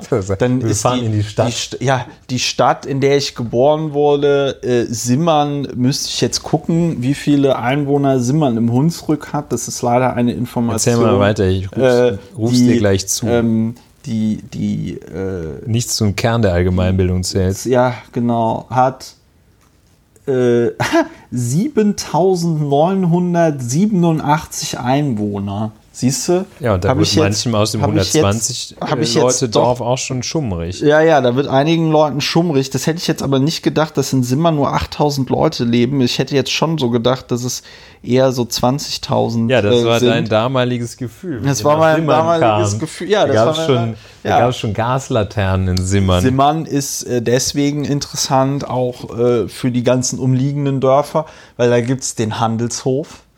Äh, der Handelshof ist ein Globus. Ja? Ähm, der Globus in Simmern. Irgendwann gab es dann in Simmern ein McDonalds. Das war ganz äh, aufregend, vor allem, Dingen, weil es auch ein Drive-In war. Ja? Äh, das war aber auch, glaube ich, erst in den frühen 2000ern so, dass es dann dort ein McDonalds äh, gab. Ich glaube, das nächstgrößere, äh, das, das nähere McDonalds, was es davor gab, das war, glaube ich, irgendwo in Kaiserslautern oder irgendwie so. Also ähm, will damit irgendwie sagen, ja, das ist da alles schön im Hunsrück. Ich habe Ja? eine gute Nachricht für dich. Was? Ich bin gerade bei Wikipedia, ich weiß nicht, ob du es weißt. Ja, Simmern im Hunsrück, meine Auf Geburtsstadt. Simmern im Hunsrück. Ja. Und äh, es ist wirklich eine gute Nachricht, freut mich auch sehr. Da gibt es die Rubrik Persönlichkeit. Ja, ich in weiß. Simmern geboren. Auch, ja, Christopher Lauer. Ja, bin ich. Ja, das war jetzt die gute Nachricht. Das Ja. Hätte ich dir jetzt aber auch sagen Ich wusste können. nicht, dass du das wusstest. Ich wusste das. Ähm, Ich muss mal gleich bei Mettmann gucken. Da steht nämlich das nicht, aber Mettmann hat auch mehr als 7000 Einwohner. so, will damit sagen, das ist da alles schön in der Gegend, in Simmern im Hunsrück. Äh, und im ganzen Hunsrück, ja, also tolle Wälder, kann man auch toll wandern gehen, kann man auch toll irgendwie Urlaub machen. doch zurück, Mensch. Was? Ja, genau, dann geh doch nach drüben. Nein, ich will damit sagen, aber im Kern ist es natürlich auch total äh, spießig. Ich bin da zum Glück nicht aufgewachsen, sondern in, ähm, äh, in Bonn. Aber äh, ich kann schon verstehen, warum man, warum man Simmern oder, oder auch andere Dörfer dort in der Region halt eben für, ein, ähm, für eine größere Stadt wie Bonn halt verlässt, weil das halt eben, da kennt jeder jeden. Also das bedeutet dann ja auch Heimat, die totale Überwachung durch deine Nachbarinnen und Nachbarn, ja, eine Dorfgemeinschaft, die sich über jeden gnadenlos äh, ihre Meinung bildet, ja, mit Gerüchten im Umlauf. Ich meine, klar, das hast du in jeder sozialen Gruppe, aber in, auf, in, im, im Dorf, in dieser Heimatidylle, da trifft es dich halt einfach komplett brutal, wenn du da irgendwie aus der Masse rausstichst. Und deswegen ist Heimat äh, steile These, auch einfach ganz brutal, also äh, äh, eine, ein, äh, ganz brutales Mittelmaß einfach, ja, weil, weil, so eine, weil so eine Gruppe von Menschen dann eben nicht damit klarkommt, wenn da irgendwas heraussticht. Ja, Heimat ist vor allem in dem Sinne, wenn man es nicht als da komme ich her, das hat mich mal ein bisschen geprägt, sondern Heimat als äh, in, in diesem ähm, äh, Frank Plasberg, Horst Seehofer Ministeriumssinne sieht, ist Heimat Geschichte, Vergangenheit, zu der man wieder hin will. Und ähm, das perfide daran ist, die Heimat gibt es nicht. Heimat ist, ist weg. Äh, Heimat ist Vergangenheit und das, was es früher gab, das ist immer so. Das ist auch morgen so. dass das, was es heute gibt, nicht mehr, wird es morgen nicht mehr geben. Dass, äh, dass das, äh, diese, diese Rückwärtsgewandtheit einfach in eine Welt hineinzielt, die es, die es einfach nicht mehr gibt. Ja, die es auch in Und, dieser Form ähm, nie gab. die es obendrein in dieser Form, in dieser Form, in der guten Form, in der die gute, es gab die alte Zeit, es gab nicht die gute alte Zeit. Da war, war, die war gut und schlecht, so wie sie heute auch ist. Aber äh, wer wünscht sich, viele wünschen sich ja, und da zähle ich auch an, an nicht an, mehr als einem Arbeitstag im Jahr dazu. Ich wünsche mir, dass es eigentlich äh, keine E-Mails und äh, und ähnliches gibt. Ja, so. aber das und dann sagst du, ja, das war ja toll. Früher ein Rechtsanwalt, dann hat, hat da die, die, die Sekretärin hat auf diesem Durchschlagpapier, damit man was in der Akte hatte, hat, die, hat man so zwei, die saßen da vor einem, dann hat man der in den Stenoblock diktiert und, und so weiter. Und dann ja. kam die, also das ist jetzt nichts mehr, was ich erlebt habe, nur damit es hier klar ist, dass ich nicht 120 bin. Und ähm, dann äh, hat man wahrscheinlich am Tag so zwei Briefe. Mittags war man noch mit, äh, mit zwei Mandanten essen, hat sich da noch schön so ein Cognac hinterher reingedonnert. Wärmste Jäckchen ist das ähm, Cognac-Chen, ja. Ist das warmes, warmes Jäckchen sich noch in den Hals geschüttet und so weiter und so fort. So, und dann sagt man, ja, das war schön damals. Ja, äh, aber ich ja, glaube. Schuld sind die Syrer, die haben uns das genommen. Ich, ich, glaube, nein, das ist natürlich Quatsch. Das meint der Ulrich natürlich Das meint der Ulrich ernst. auch keineswegs ernst. Ich glaube, ich glaube, und das ist jetzt natürlich ein ziemlicher Exkurs vom Thema Heimat, ja. aber ich, was ich jetzt so als äh, junger, heranwachsender Mann sagen kann. Gerade. Äh, ich meine, ich werde dieses Jahr 35. Aber mündig.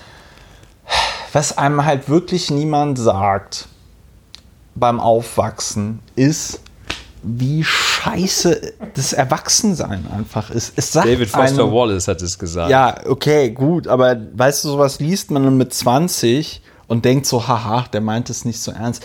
Was man sich wirklich als Abiturient oder als schulabschließender Mensch, ähm, der gerade mit dem Studium anfängt oder so, nicht vorstellen kann, ist, wie scheiße und nervig oh, das Leben ist äh, also ich meine, klar, es ist jetzt natürlich jetzt, ich, ich bin jetzt nicht irgendwie depressiv und, und, und möchte mich von der Brücke runterschmeißen, aber boah, einkaufen. Soll ja wahrscheinlich auch keine, ja, ja hm. einkaufen gehen, ja, einkaufen gehen, Spülmaschine einräumen, Spülmaschine ausräumen, oh, was kochst du heute Abend? Gehe ich heute Abend noch aus? Äh, Gehe ich nicht aus? Warum ist wieder nicht genug Geld auf dem Konto? Ja, äh, hier muss ich noch eine Rechnung schreiben, die Person muss ich noch daran erinnern, das Geld mal endlich zu überweisen. Jetzt will die Krankenkasse schon wieder irgendeinen Scheiß.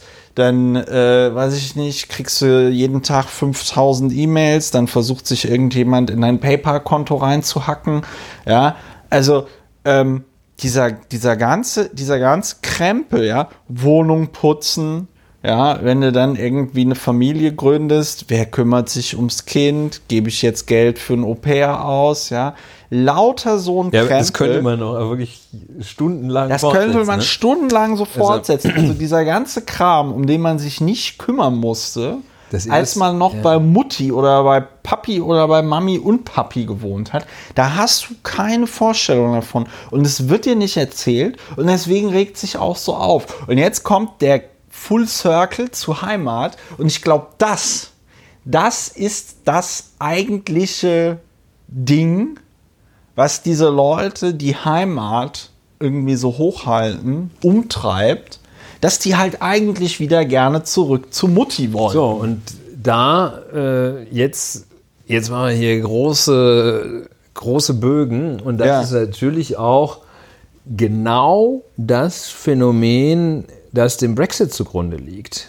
Deshalb haben alte Leute, bei denen die Jugend ganz besonders weit weg ist, und Leute auf dem Land, bei denen die Entwicklung ganz besonders weit vorbeigegangen ist, ja. im Vereinigten Königreich dafür gestimmt, die alte Zeit wiederherzustellen und dann am besten jetzt nicht nur ähm, in die 50er, 60er Jahre zurück, sondern am besten gleich in die Zeit des British Empire sich zu katapultieren, zurück zu katapultieren. Ähm, der Brexit ist auch so ein Heimat, Heimat, Heimatmist da.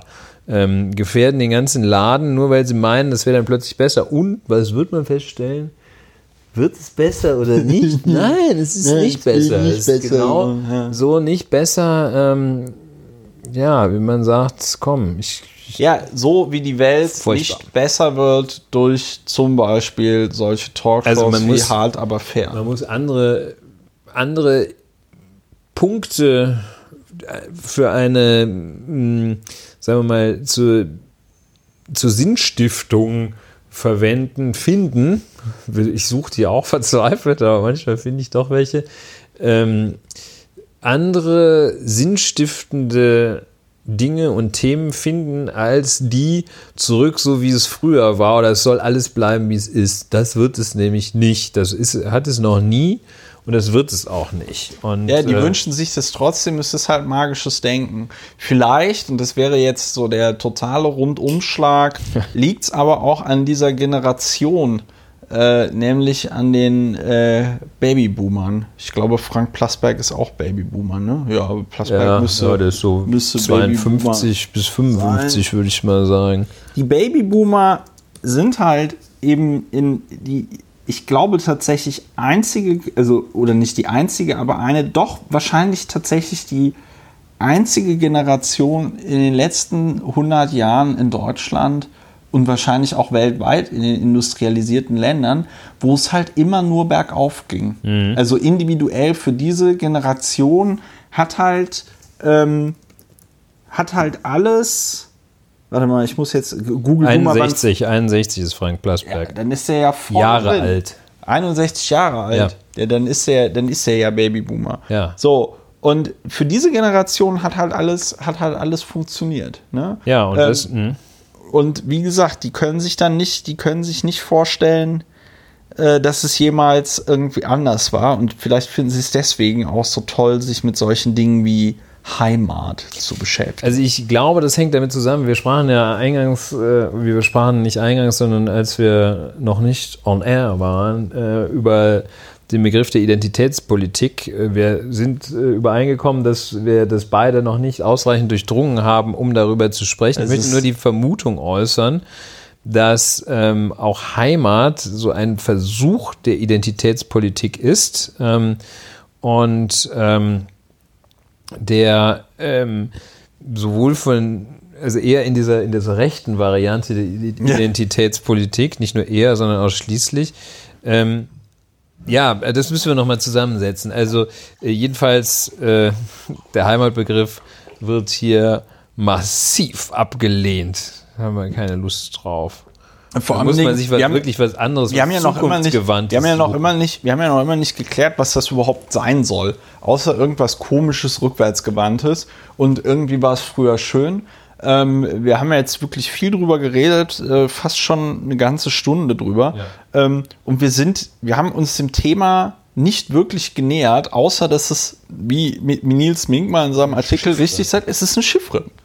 Es, ist eine, es gibt keine es gibt keine Heimat. Es gibt irgendeine komische, wahrscheinlich sehr äh, äh, eng mit irgendwelchen Kindheitserfahrungen ja. verknüpfte Idee von, von Idyll. Ja, Nostalgie hast du das genannt. Früher war es schöner. Und dann macht Frank Plasberg eine Sendung im ersten deutschen Fernsehen von unseren Gebührengeldern drüber. Und das Gegenmodell, weil du ja gesagt hast, es müsste ja andere Möglichkeiten geben, sich sieben Stiften damit auseinanderzusetzen, wäre halt tatsächlich, dass du halt einfach nicht über so einen Scheiß eine Stunde, 15 Minuten lang äh, äh, vor einem Millionenpublikum eine, eine, eine Diskussion machst, sondern dass du dich halt tatsächlich mit mal, ja, ernsteren Themen auseinandersetzt, zum Beispiel die Zerstörung der Lebensgrundlagen ja. oder sowas, ja, oder zum Beispiel tatsächlich mal irgendwie mit der Frage, hm, was ist denn hier mit unseren Strafverfolgungsbehörden los, mit rechten Netzwerken oder sonst irgendwas, ja, oder, oder, oder, ja, also. Ähm ja, oder man könnte ja auch, wenn man schon bei diesem Thema bleibt, das ist ja ganz klar auf äh, auf ähm, Menschen, die nicht seit, also auf die Behandlung, auf den Umgang mit Menschen, die jetzt nicht seit 500 Jahren hier wohnen, gerichtet. Es ist ja in der Tat ein wichtiges Thema, ähm, sich Gedanken darüber zu machen, wie man denn die Zukunft gestaltet, weil die Zukunft kommt ganz bestimmt. Nicht, das ist nicht die Heimat und die Vergangenheit, dass wir uns einfach sich fragen, wie gestalten wir das denn? Wie machen wir das denn jetzt mit den Gegebenheiten? Jetzt, wie machen wir das jetzt, wo es gibt Migration, gibt es so, wie es jetzt inzwischen E-Mails gibt und nicht mehr nur handgeschriebene Briefe, von denen drei in der Woche ankamen, die hat man dann bearbeitet und dann ist man Cognac trinken gegangen. Gab es äh, übrigens auch schon früher immer Migration. Ne? Also es ist ja jetzt nicht so, dass, äh, weiß ich nicht, die Geflüchteten aus äh, Syrien oder dem Irak das 2015 äh, erfunden hätten. Ja, ja, völlig richtig. Äh, ich wollte es auch, das, da lag auch nicht der Schwerpunkt drauf, das äh, als neues Phänomen. Ähm, äh, es gab ja auch die Völkerwanderung ja. ähm, und äh, überhaupt äh, und ähnliches. Nee, der Schwerpunkt lag darauf, dass es, äh, dass es nun heutzutage in der Gegenwart jetzt auch noch mal, mal wieder gibt. Ne? Und ähm, ja, also es geht gar nicht. Es ist eine völlig verquere Weltsicht. Ähm, es ist auch, es ist halt saudumm. Ja, und es ist, es ist, es ist grobe, irgendwie grobe Fehlallokation von Ressourcen auch. Äh, ob öffentlich-rechtlich oder privatrechtlich, ist völlig egal. Die äh, machen ähnlichen Quatsch da. Ähm, ja, sollte man vielleicht mal sagen, äh, statt, also hart, aber fair diskutieren, äh, wie machen wir es denn in Zukunft? Ja, dann heißt es ja immer, ja, wir können ja nicht alle aufnehmen und äh, ja, ob wir das schaffen können oder sonst irgendwas. Ich meine, William, William Gibson, dieser Science-Fiction-Autor, der hat das äh, mal sehr treffend zusammengefasst mit, mh, hm, also zu Beginn des 20. Jahrhunderts, so um 1900, ja, äh, äh, äh, haben die Leute sich ganz viele Gedanken darüber gemacht, wie sieht es im Jahr 2000 aus? Ja? Also wie werden wir im Jahr 2000 leben? Da kennt man ja auch so diese, ähm, ne, dann wurde, dann wurde die Radioaktivität entdeckt und so und dann gab es so erste Vorstellungen davon, dass man damit auch Energie gewinnen könnte. Und dann kennt jeder diese komischen populär äh, ja, Science-Fiction-Darstellungen so von wegen ja und dann kann man sich Babys am atomar betriebenen Automaten ziehen und so und alle fliegen mit ihrem eigenen Luftfahrrad durch die Gegend und solche Sachen ja.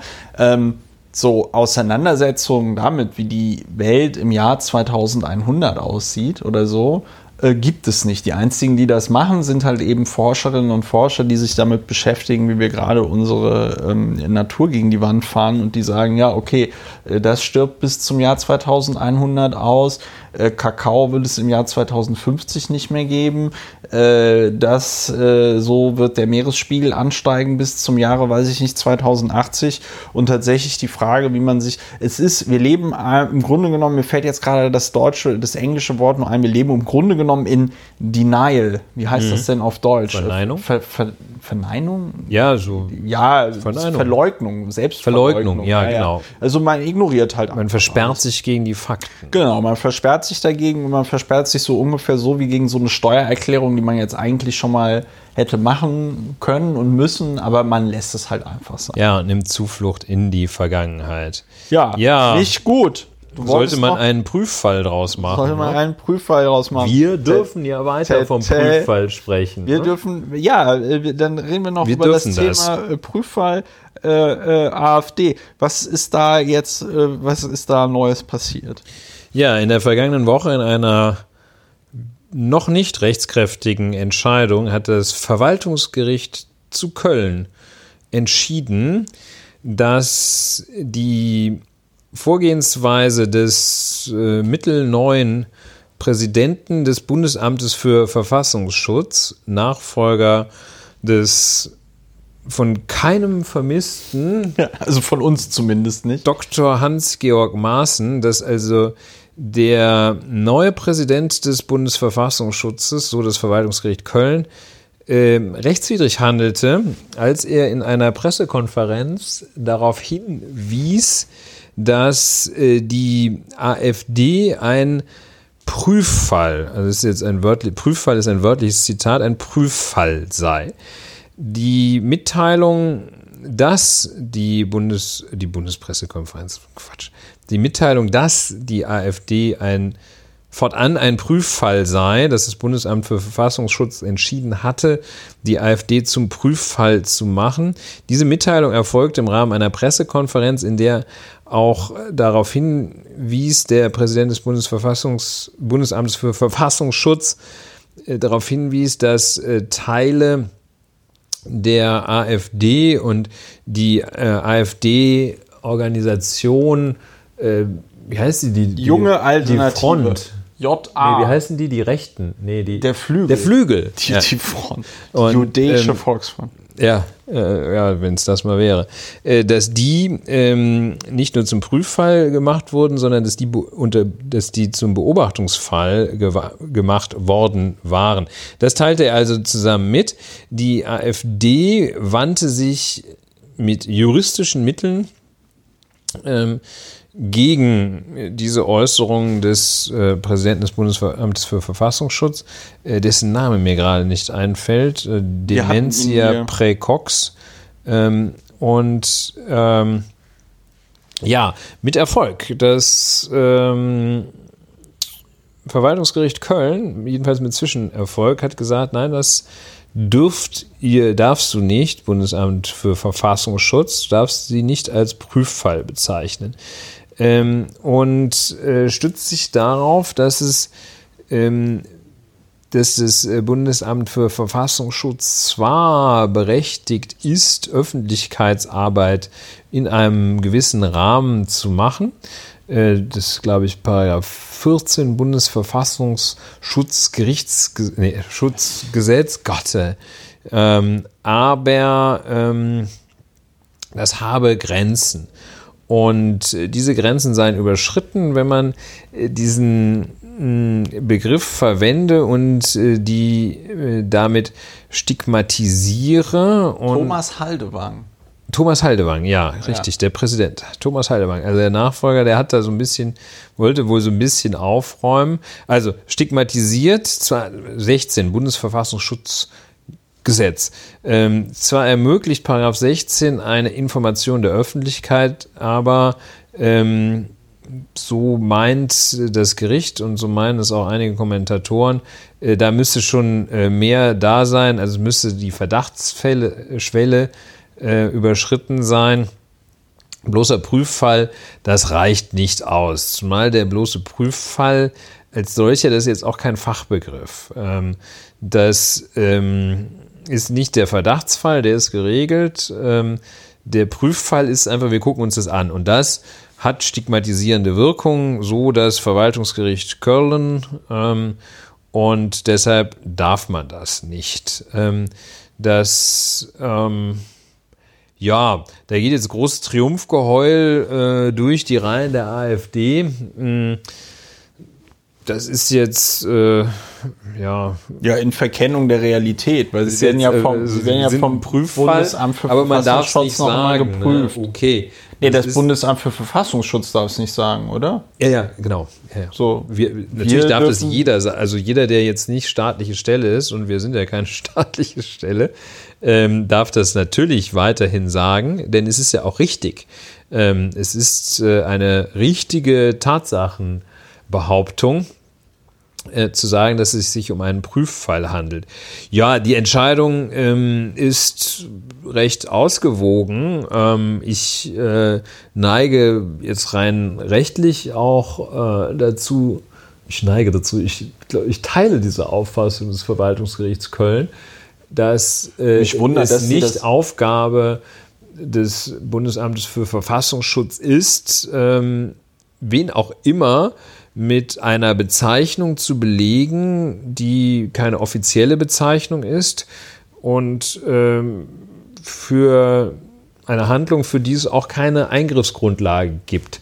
Denn wenn so eine Behörde sagt, ey, ihr seid ein Prüffall, das ist ein Eingriff in die Rechte ähm, der Betroffenen und solange die nicht richtig beobachtet werden vom Verfassungsschutz, ist es eine ganz sinnvolle Schwelle zu sagen, nö, äh, das dürft ihr nicht. Und ich finde das äh, auf alle Fälle vertretbar. Ich finde die Entscheidung auch ganz richtig, weil also ich kenne das eben auch aus, aus meiner Praxis, dass Staatsanwaltschaften, wenn sie da irgend so ähm, in einem Fall, in dem sie also meinen, sie würden jetzt weiß Gott wie aufräumen in der ach so versifften Rechts, äh, in der ach so versifften Realität, dann machen eine Pressekonferenz und sagen erstmal, was für, was für schlimme Finger sie da gerade dir der Theorie der Prozessordnung nach noch immer unschuldig sind, was für schlimme Finger sie da jetzt gerade festgesetzt haben, was sie alles gemacht haben.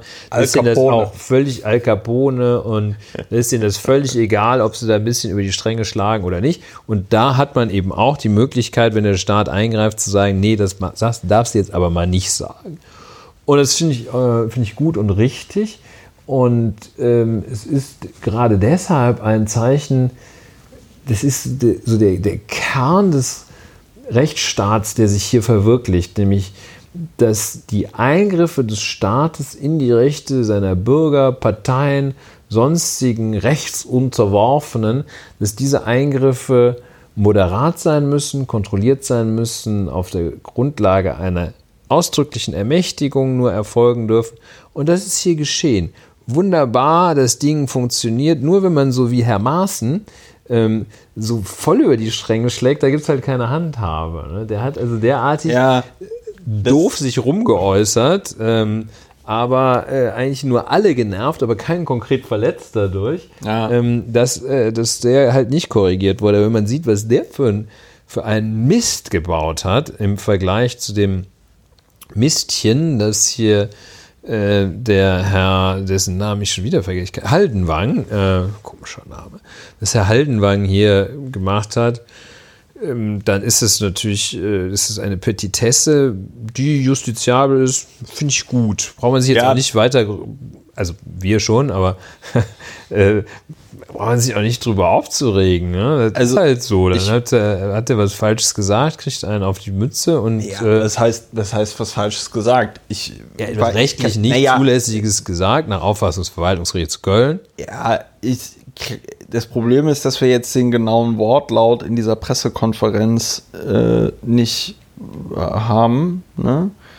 Ähm, es ist aber auch, es ist aber auch, ähm, also das wäre nämlich mein Punkt gewesen, man hätte sich so, man hätte sich so ein beherztes Eingreifen eines Gerichtes natürlich bei äh, Hans-Georg Maaßen ähm, äh, äh, gewünscht.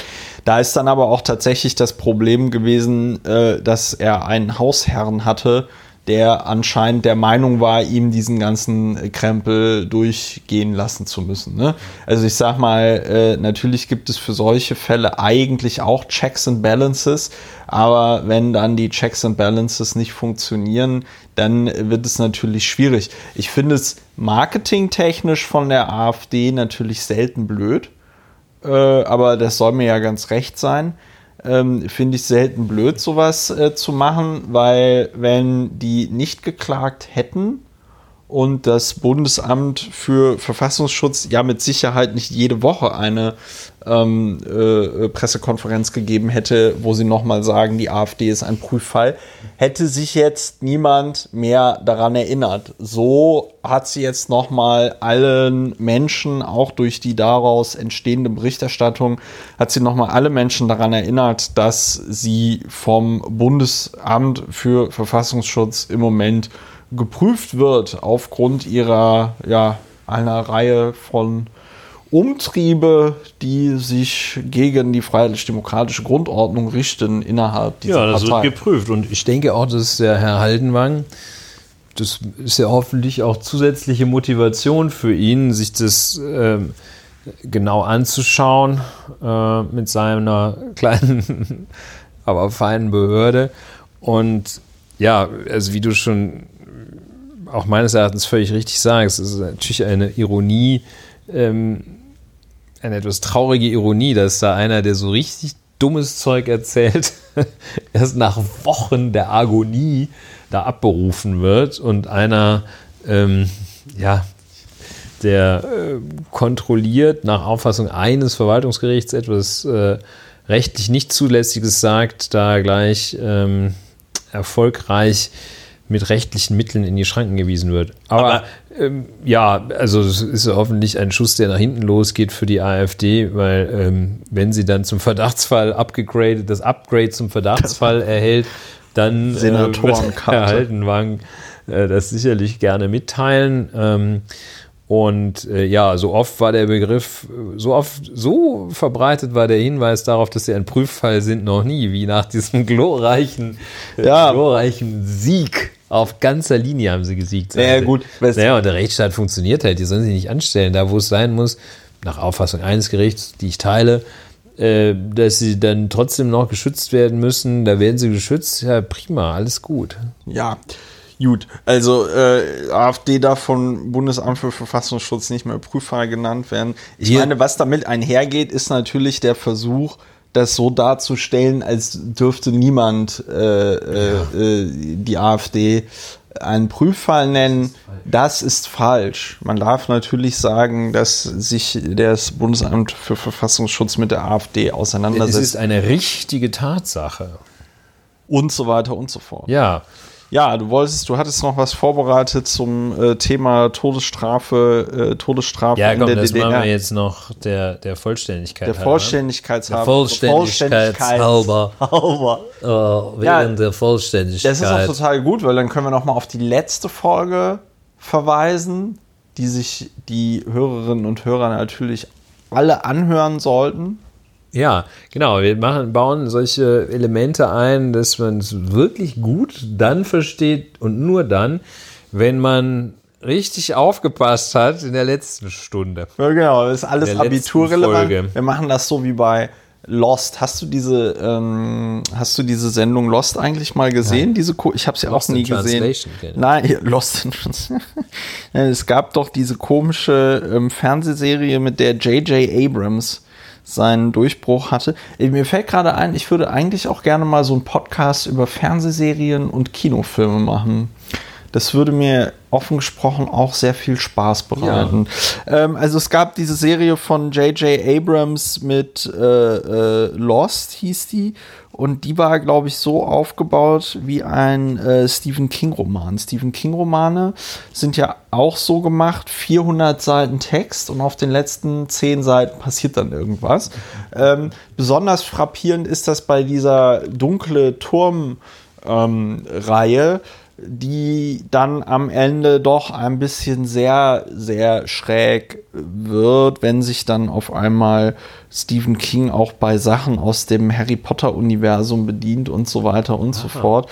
Also ganz, ganz, ganz bizarr. Und bei diesen Büchern aus dieser dunklen Turmreihe ist das so, dass am Anfang, weil das sind sieben Bücher und die werden immer dicker, und am Anfang, und am Anfang der Bücher ist tatsächlich so eine Erklärung, was in dem letzten Buch passiert ist. Und diese Erklärung, das sind dann immer so 10, 15 Seiten. Ja. Und das ist natürlich total geil, wenn du eine siebenbändige Buchreihe rausgebracht hast und im siebten Buch kann das, was in den letzten sechs Büchern passiert ist, in so ungefähr 20 Seiten Zusammenfassung erklärt werden.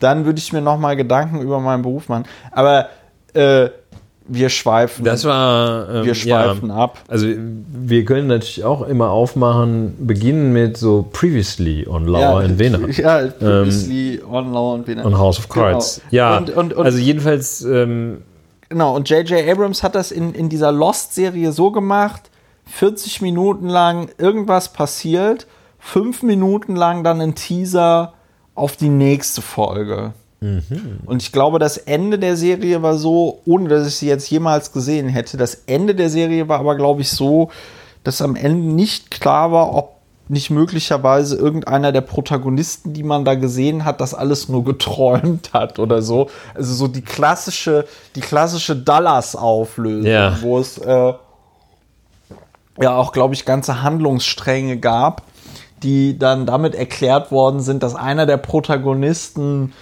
die ganze Zeit im lag. Koma lag oder so, und, mh, weil sie dann festgestellt haben, scheiße, Sachen dieser jetzt. Erzählstrang gefällt uns nicht. Wir müssen das alles nochmal rückgängig machen. Der äh, Familienpatriarch ja, im Koma. Dallas auch ein sehr gutes Beispiel Für Nostalgie. äh, für Nostalgie. Ja. Ja. das war. Da ist auch, glaube ich, mal, irgendwann hatte man Bobby, glaube ich, mal abgesetzt. Ähm, Ewing. Bobby so. Ewing. Ja. und dann war Bobby war halt gestorben laut Serie. Ja. laut Serienskript. Dann gingen aber die Erfolge von Dallas zurück. Da ist Bobby halt wiedergekommen. War doch nicht tot. Ja. Äh, war ein anderer oder so. alles so vorgetäuscht. ja. Ich hab, Und ähm, ja. ja. Nee, bitte? Ja, ich wollte jetzt auf Todesstrafe kommen. Ach so, okay. Weil mir jetzt in diesem Moment nochmal was Schönes zum Thema eben Nostalgie eingefallen ist, nämlich, dass das auch trügt. Und da habe ich ein sehr schönes Beispiel Ja. für, nämlich in Bonn, bin ich schon aufgewachsen, gibt es ein Spielwarengeschäft, das nennt sich Puppenkönig. Traditionshaus seit gefühlt 1000 Jahren in Bonn. Schöne Immobilie direkt am Platze sozusagen, ja. Und dieses Geschäft macht jetzt zu. Ei.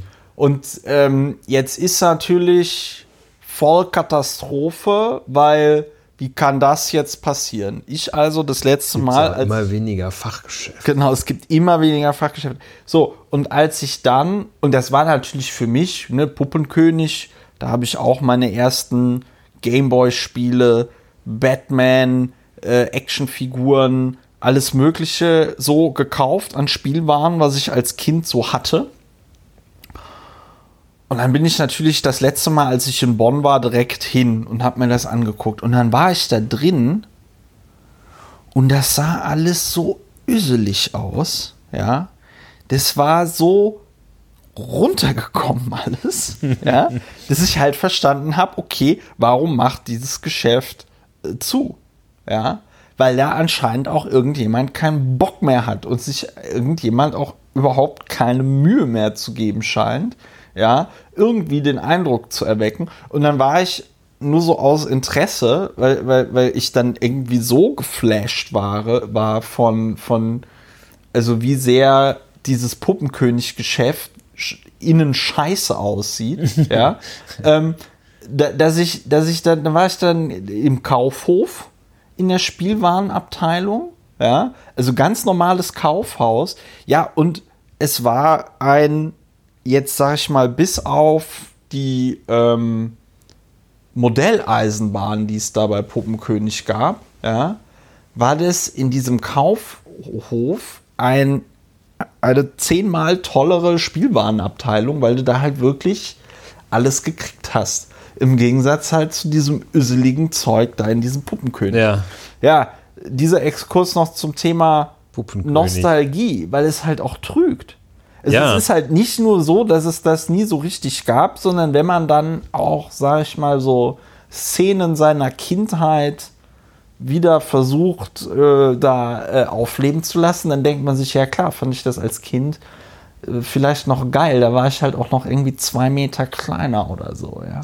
Ja, oder die Dampflok und sowas. ne? Ja, also das, ja, ja, ja, also der, der Puppenkönig, der Puppenkönig-Effekt wird es in der Nachwelt heißen. Genau, der Puppenkönig-Effekt ist das Heimat äh, leidet unter dem Puppenkönig-Effekt. So, jetzt haben wir den ganz großen Bogen von der Serie Lost zu äh, Puppenkönig, zu dem Thema Cliffhanger, zu dem Thema in der letzten Folge von Lauer und Wiener sprachen wir über das Thema, schon wieder. Ja, ja, genau. sprachen wir über das Thema Todesstrafe und wir hatten aber nur das Thema Todesstrafe in der Bundesrepublik Ja. Deutschland recherchiert und heute machen wir noch Todesstrafe in der DDR. Ja, genau. Das wird toll.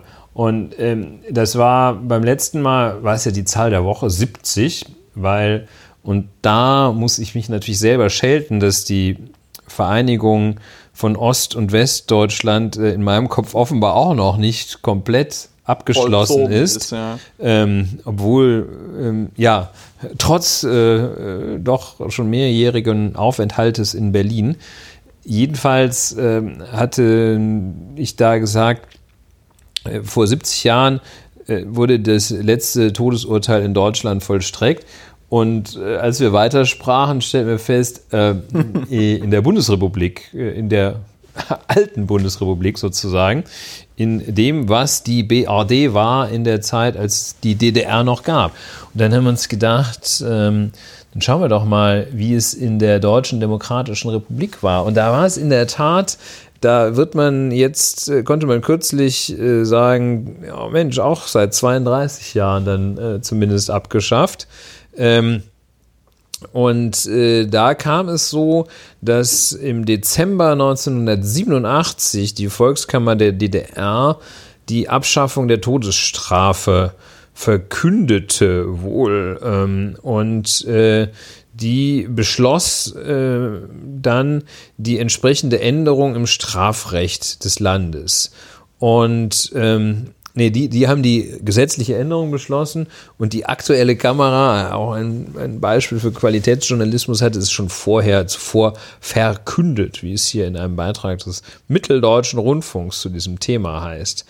Und ähm, die äh, Überraschung für viele, so heißt es weiter in diesem Beitrag, war weniger, dass die abgeschafft wurde, sondern die sagen, was, die gibt es wirklich? Äh, ja, und die gab es. Es ist wohl so, dass während der äh, Zeit der Existenz der Deutschen Demokratischen Republik ähm, sind äh, 221 Todesurteile ausgesprochen worden, von denen so die Recherchen, die es gibt, 106, äh, 164 auch vollstreckt wurden.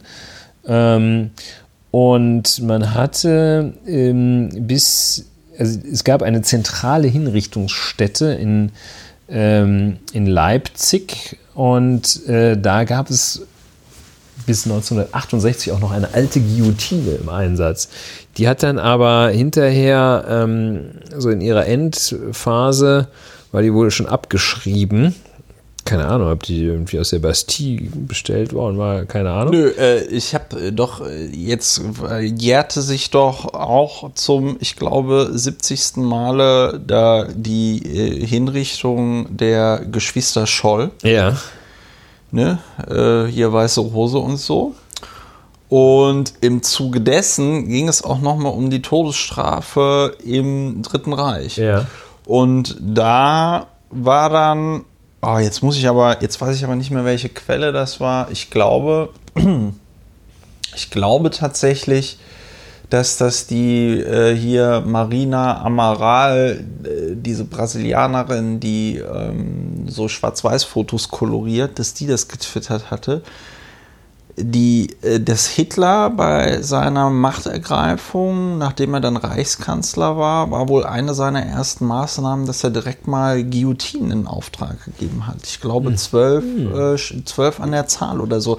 Und das wäre ja äh, interessant zu erfahren, ob diese DDR-Guillotine... Ob die eine faschistische Guillotine auch noch verwendet auch, haben. Ob die, ob die einen, einen faschistischen Hintergrund hatte. Ja. Also es wäre tatsächlich mal, ich meine gut, das wäre jetzt nicht so eine das wäre jetzt wahrscheinlich keine herausragende äh, historische Arbeit, aber so eine Provenienzforschung zu machen, was ist eigentlich aus den wäre auch was Schönes für die Bildzeit. Ja. Was ja. ist mit den Hitler -Guillotinen? Unsere Guillotinen, sollen wir sie doch wieder ein, also vielleicht für so ganz besondere also ganz, Fälle. Ganz, die ganz AfD ist da ein ganz so großer Fan von. Aber das ist ja schon interessant. Also in der DDR gab es Todesstrafe und die wurde dann bis zu welchem Jahr dann auch tatsächlich Das war bis äh, in die, das letzte Mal äh, war, wurde sie vollstreckt ähm, im Jahr, ich muss jetzt etwas langsamer sprechen, ich hatte es doch irgendwo.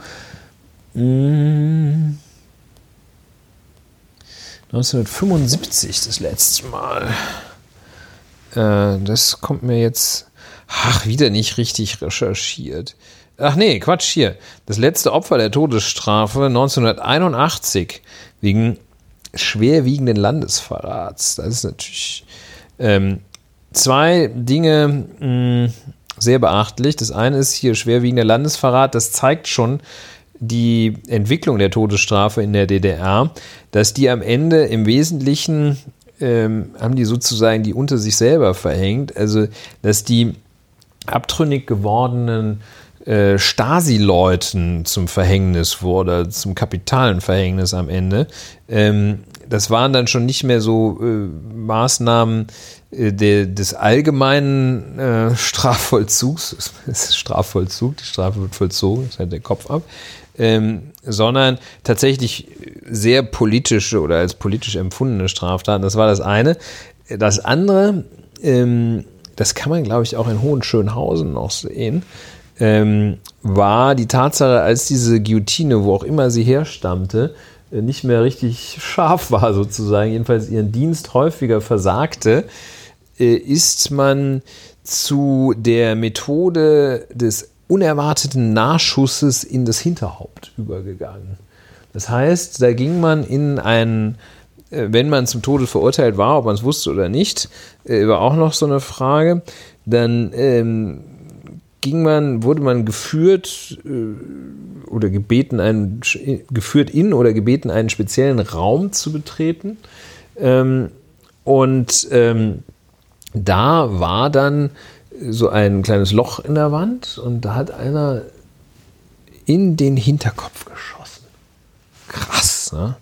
Und da ist man so reingegangen und bam, äh, äh, den unerwarteten Nachschuss in, den, in das Hinterhaupt, der wurde da angewandt. Wohl eine sowjetische Methode. Und tja. Ja, das ist nicht so schön, ne? Also, also das in, ist in, halt in, irgendwie aus so Das ist also, wahrscheinlich haben die noch gesagt, ja, ja, das ist total, jetzt äh, ist eine humane Methode. Ähm, in Wirklichkeit äh, war wahrscheinlich das Motiv, dass man sich diesen ganzen Ärger äh, erspart, den Hassel, den das bedeutet. Zack, einfach so, so richtig. Ja, von feige zu sprechen, äh, würde implizieren, dass es auch mutige Varianten der Vollstreckung der Todesstrafe gibt, aber fies, ja, ne? Also so Und, wie, ja, ähm, also so wie ich das, so wie ich das in der, aber so wie ich das äh, verstanden hatte, da auch hier mit dem, mit dem Stasi-Gefängnis da in Hohenschönhausen muss das doch so gewesen sein, dass sie da irgendwie dann, also vielleicht habe ich das auch falsch in Erinnerung, aber dass sie da irgendwie mit dem Rücken, mit dem Rücken zur Tür dann da in ihren Zellen saßen und äh, dann immer befürchtet haben, okay, gleich kommt einer rein und knallt mich ab oder irgendwie so. Also, ja, aber ja. vielleicht habe ich das auch nicht mehr richtig, richtig Ja, jedenfalls also diese, diese für den plötzlichen Schuss in, ins Genick oder in, in den, ins Hinterhaupt hat man dann da so Vorkehrungen getroffen.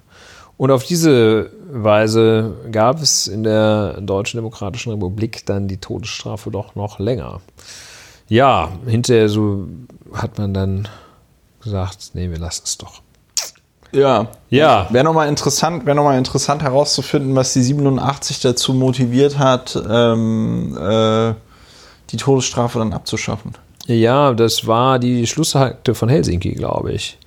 Ähm, die, die DDR, die DDR äh, lechzte ähm, nach äh, internationaler Anerkennung und äh, gab sich dann äh, doch ähm, vordergründig oder auch tatsächlich ähm, einigermaßen zunehmend zivilisiert und als Teil dieser zunehmenden Zivilisiertheit äh, fand sich dann auch dieser Schritt, die Abschaffung der Todesstrafe 1987 zu beschließen. Ähm, das sollte ein Signal in Richtung des Westens sein. Honeckers Visite in der Bundesrepublik stand bevor und äh, das wollte er ähm, mit guten Nachrichten in Sachen Menschenrechten vorbereiten. Ähm, sämtlich, aber irgendwas spielte auch mit Helsinki da eine Rolle. Ja, das klären wir beim das, nächsten Mal. Das klären wir beim nächsten Mal. Nein, was, was, was ich natürlich noch interessant finde, ist, aber das äh, lässt sich wahrscheinlich auch schwer vergleichen. Aber ob es in der DDR auch sowas wie eine Kriminalitätsstatistik gab? Und aber gut, die würde auch nur, ne, weil ich das, ich finde das einfach, ich finde das natürlich einfach interessant, weil das oder ein Argument für die Todesstrafe ist ja von wegen, ja, das hätte so eine abschreckende Wirkung oder so. Ja. Ähm, das ist aber, da braucht man jetzt aber keine Daten aus der DDR, um das zu äh, widerlegen. Da haben wir ja auch zum Beispiel die USA, die das eindrucksvoll äh, zeigen.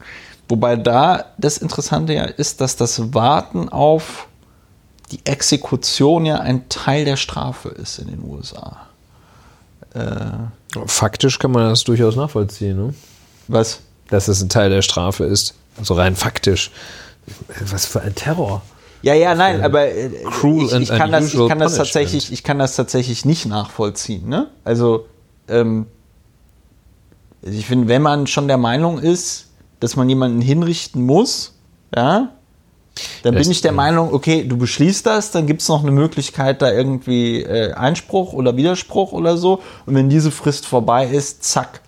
Wo ich tatsächlich, also nicht, dass ich für die Todesstrafe bin, aber in der Logik der Todesstrafe würde ich sagen, Ja, ich okay, ne? So Ursache, Wirkung, da kannst du den Leuten auch irgendwie so verklickern. Ich meine, gut, die werden ja nicht im Fernsehen übertragen, diese Hinrichtungen. Aber da kannst du dann zumindest den Leuten verklickern. Hier, der Max Mütze wurde jetzt hier wegen, äh, weiß ich nicht, äh, sonst was verurteilt, Mord. Ja. Äh, und äh, nachdem jetzt die Einspruchsfristen vergangen sind, ist er jetzt, weiß ich nicht, einen Monat später hingerichtet worden. Zack. Ja.